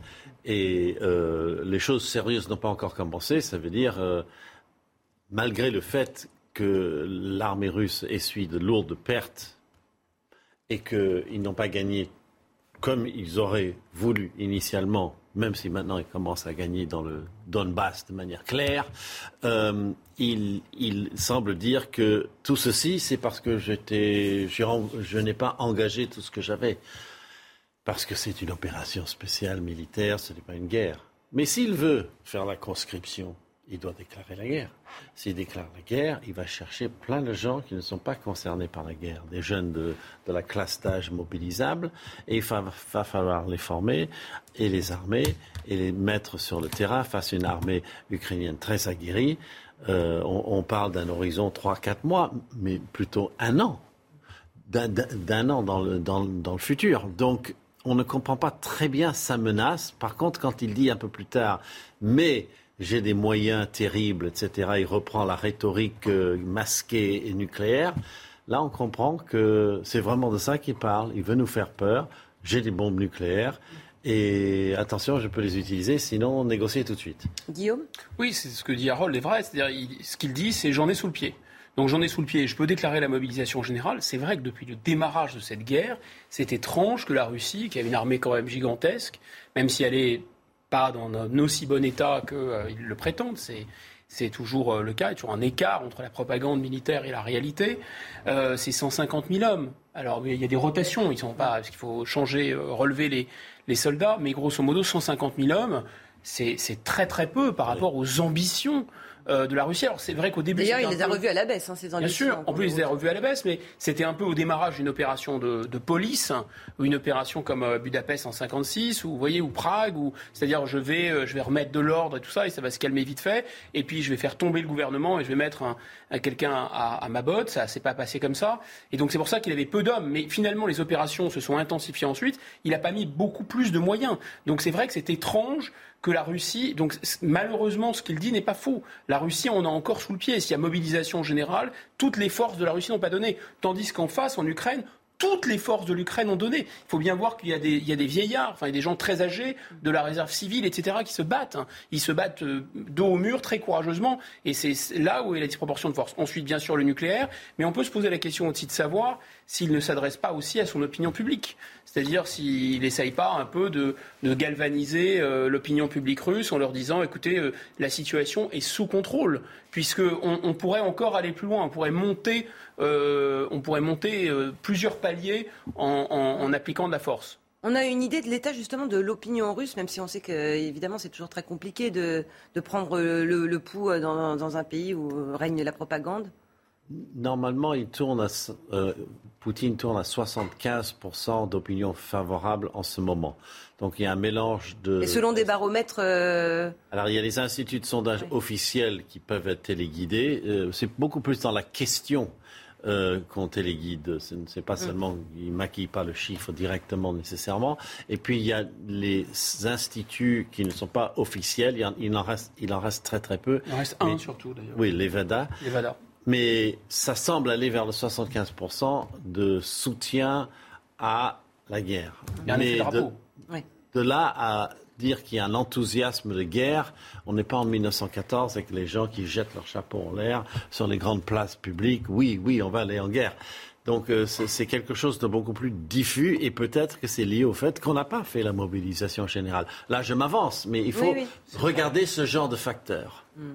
La mobilisation des opinions publiques, c'est évidemment fondamental quand on est dans une situation de, guerre. Est-ce que Vladimir Poutine veut peser aussi sur euh, les opinions publiques occidentales, dont on peut imaginer peut-être qu'à terme, elles finissent par se lasser, même si le, mot semble cruel, mais se lasser de cette guerre en Ukraine? Oui, oui, bien sûr. Il, reprend la main, euh, la Poutine. Il s'appuie sur le succès de ses armées en Ukraine, qui est incontestable, hein, puisqu'elles ont, euh, si elles ont patiné un petit peu au départ, aujourd'hui elles avancent quand quand même assez vite et elle progresse.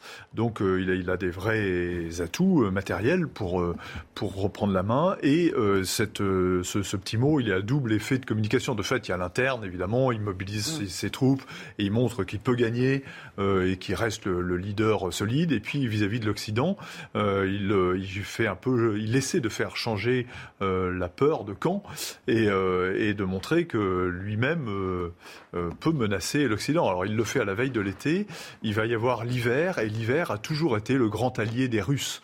C'est avec l'hiver que la Russie a gagné contre Bonaparte, c'est avec l'hiver qu'elle a gagné contre Hitler, et, euh, cet hiver, eh bien les opinions occidentales qui vont avoir, européennes surtout, qui vont avoir froid, peuvent basculer oui, avec ces menaces de coupure de gaz. Etc. Basculer, en tout cas, évoluer avec cette menace de coupure de gaz et de cette guerre qui est très longue et qui n'en finit plus. Mm. Et on voit bien qu'elle intéresse moins les Français. Un mot quand même sur l'état de santé de Vladimir Poutine, parce qu'il en a souvent été question, on en a beaucoup parlé euh, évidemment dans, dans, la matinale week-end. On, on le disait très très malade, c'était les informations du Pentagone et tout. Euh, bon, Harold, là vous dites, euh, c'est pas forcément flamboyant comme état de santé, mais enfin, il semble s'être quand même requinqué en quelques mois. Bah, il, il, il, tient visiblement, mm. mais moi, je, vois quelqu'un qui est sous une grande euh, pression. Quand il parle, il y a des pauses, il y a, des, phrases forcées. Donc on essaye de lire dans ce mar de café euh, ce qui pourrait être son état, non seulement de santé, mais son état d'esprit. Et, moi, je vois un manque d'interaction absolument flagrant avec son entourage. Euh, ce n'est jamais détendu. Bon, c'est le style, ça a toujours été le cas, non? C'est le style du Kremlin. Mais, mais là, même sous l'Union soviétique, ils pouvaient un peu blaguer dans les couloirs. Là, on ne le voit jamais. Ça. On continue d'en parler juste après les titres avec vous, Sandra. Il est 10h moins le quart. Circulation très dense sur les routes ce samedi en ce début de vacances scolaires. Dans le sens des départs, la journée est classée rouge au niveau national, noire dans la région Auvergne-Rhône-Alpes. Un embouteillage s'est formé sur l'autoroute A7 sur la traversée de Valence. L'axe Lyon-Orange sera fortement encombré jusqu'à 19h. Selon Bison Futé, des difficultés persisteront dimanche sur la 7 en vallée du Rhône dans le sens nord-sud. L'incendie des Cévennes compte tenu d'autres départs de feu dans le Gard. Depuis jeudi, les flammes ont ravagé 650 hectares de forêt. La situation évoluait favorablement hier dans un contexte à haut risque. Les pompiers étaient sursollicités sur huit autres sites dans le département. La préfète a interdit l'accès dans tous les espaces forestiers de plus d'un hectare jusqu'à lundi. Paris-Plage fête ses 20 ans. Transat, parasol, baignade, la capitale rouvre ses quais aujourd'hui et ce jusqu'au 21 août prochain. 20 ans après son lancement, l'opération attire toujours autant de touristes comme de locaux. Mais la grève des agents techniques et maîtres nageurs à Paris menace l'accès au bassin sur le site. Merci beaucoup euh, Sandra. Une réaction euh, Guillaume sur l'état de santé de Vladimir Poutine?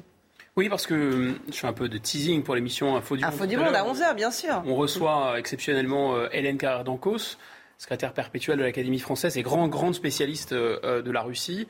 Et elle avait un point de vue assez hétérodoxe on en parlait en marge de l'émission, sur l'état de santé de Vladimir Poutine. Elle nous rappelait, fort opportunément d'ailleurs, je pense, que euh, le président Roosevelt est, mort pendant la Seconde Guerre mondiale. Il a fait la guerre pendant plusieurs années alors que son état de santé était calamiteux.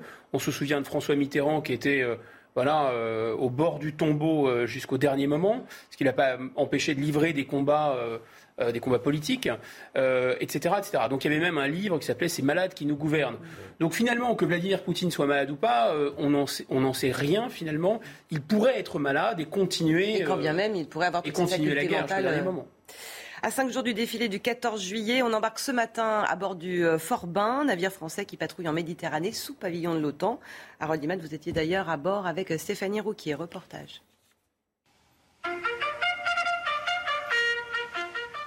7h30, au large de la Syrie, branle-bas, le Forbin s'active.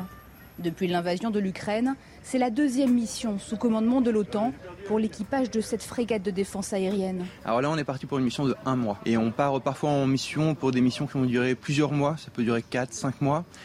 C'est tout un art de maintenir un bon équilibre à bord. Il faut savoir qu'on doit être à tout moment euh, capable d'être rappelé au poste de combat. C'est-à-dire qu'en l'espace de quelques minutes, on doit sortir de son lit, on doit arrêter sa séance de sport pour être tous ensemble au combat. Des journées chargées pour ces 200 marins, rythmées, même en mission, par de nombreux exercices. Des simulations d'incendie ou d'attaques de missiles. Allez, on évacue, on se met sur l'arrière. Des exercices de tir. Alors, pour décompresser, pour ceux qui le souhaitent, direction le pont arrière. La professeure de sport dispense trois séances quotidiennes. Allez, on souffle bien À la nuit tombée, au poste stratégique, des dizaines de marins assurent l'écart. Le Forbin reste toujours en éveil. Harold, c'est la, la surveillance. euh, on surveille les Russes, là. Tout à fait. Ils sont, euh, eux, basés à Tartus, euh, un port sur euh, la côte syrienne. Et, et- et ils voudraient bien, sans doute, rejoindre euh, la flotte en mer Noire, mais ils ne peuvent pas, parce que les détroits sont bloqués. Mais ils tournent en bas dans la Méditerranée orientale, en bas à droite.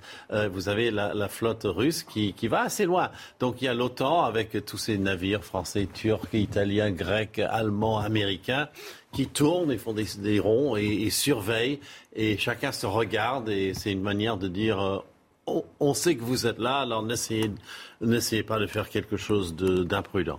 Merci Harold. Dans l'actualité, bien sûr, ce week-end, ces, ces départs de feu qui se succèdent à une vitesse vertigineuse dans, dans le sud de la France, alors que de nombreux vacanciers sont justement sur la route euh, du sud. 650 hectares ont déjà été détruits par les flammes depuis jeudi dans le Gard. On fait un point sur euh, la situation avec ces témoignages recueillis par Régine Delfour. Les prévisions météo qu'on nous annonce sont de l'ordre de 60 km/h euh, en rafale sur la vallée du Rhône. Donc potentiellement, oui, on va avoir du vent sur le secteur, sur les sommets. Bon, euh, c'est pas un vent qui va être très régulier, mais comme je vous disais, le dispositif est en place. Euh, on sera réactif en cas de reprise. Après, en effet, le vent, c'est un générateur de saute de feu, donc il faut faire attention et rester vigilant. C'est pour ça qu'aussi, on garde notre hélicoptère bombardier d'eau ici sur le site pour pouvoir traiter au plus vite en cas de reprise. Prudence donc et surtout attention avec euh, les, mégots de cigarettes. Le, le sport tout de suite. Extra Pogacar à la super planche des belles filles. Le Slovène a posé un peu plus sa patte sur ce Tour de France dans un duel de haute volée face à Vingegaard. Avant cela, cette septième étape, longue de 176 km 300, partie de Tomblaine, a été animée par une échappée formée dès le début. 11 coureurs qui comptent jusqu'à 2 minutes 33 d'avance. Puis l'échappée diminue dans les côtes successives jusqu'à n'être plus que 6 au moment de la super planche des belles filles. Kamna, Geschke, Teuns et Durbridge Geschke dégaine le premier, vite rattrapé par Kamna. Dans le même temps, dans le peloton des favoris, Pinot puis Vlasov sont lâchés. UAE mène un train d'enfer. Kamna, plus fort que Geschke, part lui seul face à son destin. Dans le mur final, dans une ambiance splendide, il compte longtemps une trentaine de secondes d'avance, jusqu'à ce que les gladiateurs s'expliquent dans un décor surréaliste, digne d'Estrade et Bianchi. Pogacar attaque le premier, Vingegaard réplique tout proche de l'emporter, mais Pogacar n'aime que la victoire et remporte une deuxième étape en deux jours. Il frappe encore un grand coup.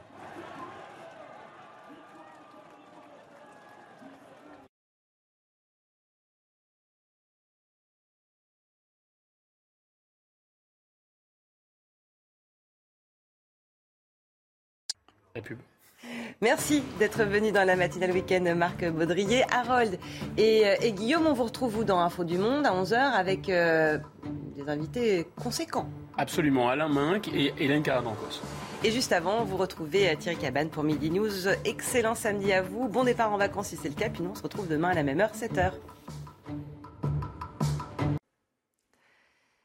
Après un samedi très estival, chaud et très ensoleillé, votre dimanche ressemblera tout à fait à cette journée de samedi avec des conditions parfaitement similaires. Un ciel bleu dégagé le long de l'Atlantique, quelques nuages passagers tout au plus des Hauts-de-France jusqu'aux Ardennes en descendant en limite euh, du Jura, mais aucune goutte de pluie au cours de ce dimanche. Attention, toujours du vent en Méditerranée, ce Mistral qui continue de souffler, notamment sur le Gard. C'est une mauvaise nouvelle pour les incendies. Au cours de l'après-midi, on retrouve des conditions toujours très calmes, très sèches, un petit peu plus de nuages du côté de l'arc atlantique, une petite bise agréable le long des côtes de la Manche et toujours ce Mistral dangereux du côté du sud-est, un petit peu plus de nuages vers les Hauts-de-France, mais encore une fois un temps très sec. Les températures le matin sont assez fraîches sur le nord-est, c'est assez agréable avant les fortes chaleurs, 11 à 14 degrés sur la région Grand Est, 15 sur Paris, un maximum de 23 déjà le matin pour la ville de Nice ou encore de Cannes. Au cours de l'après-midi,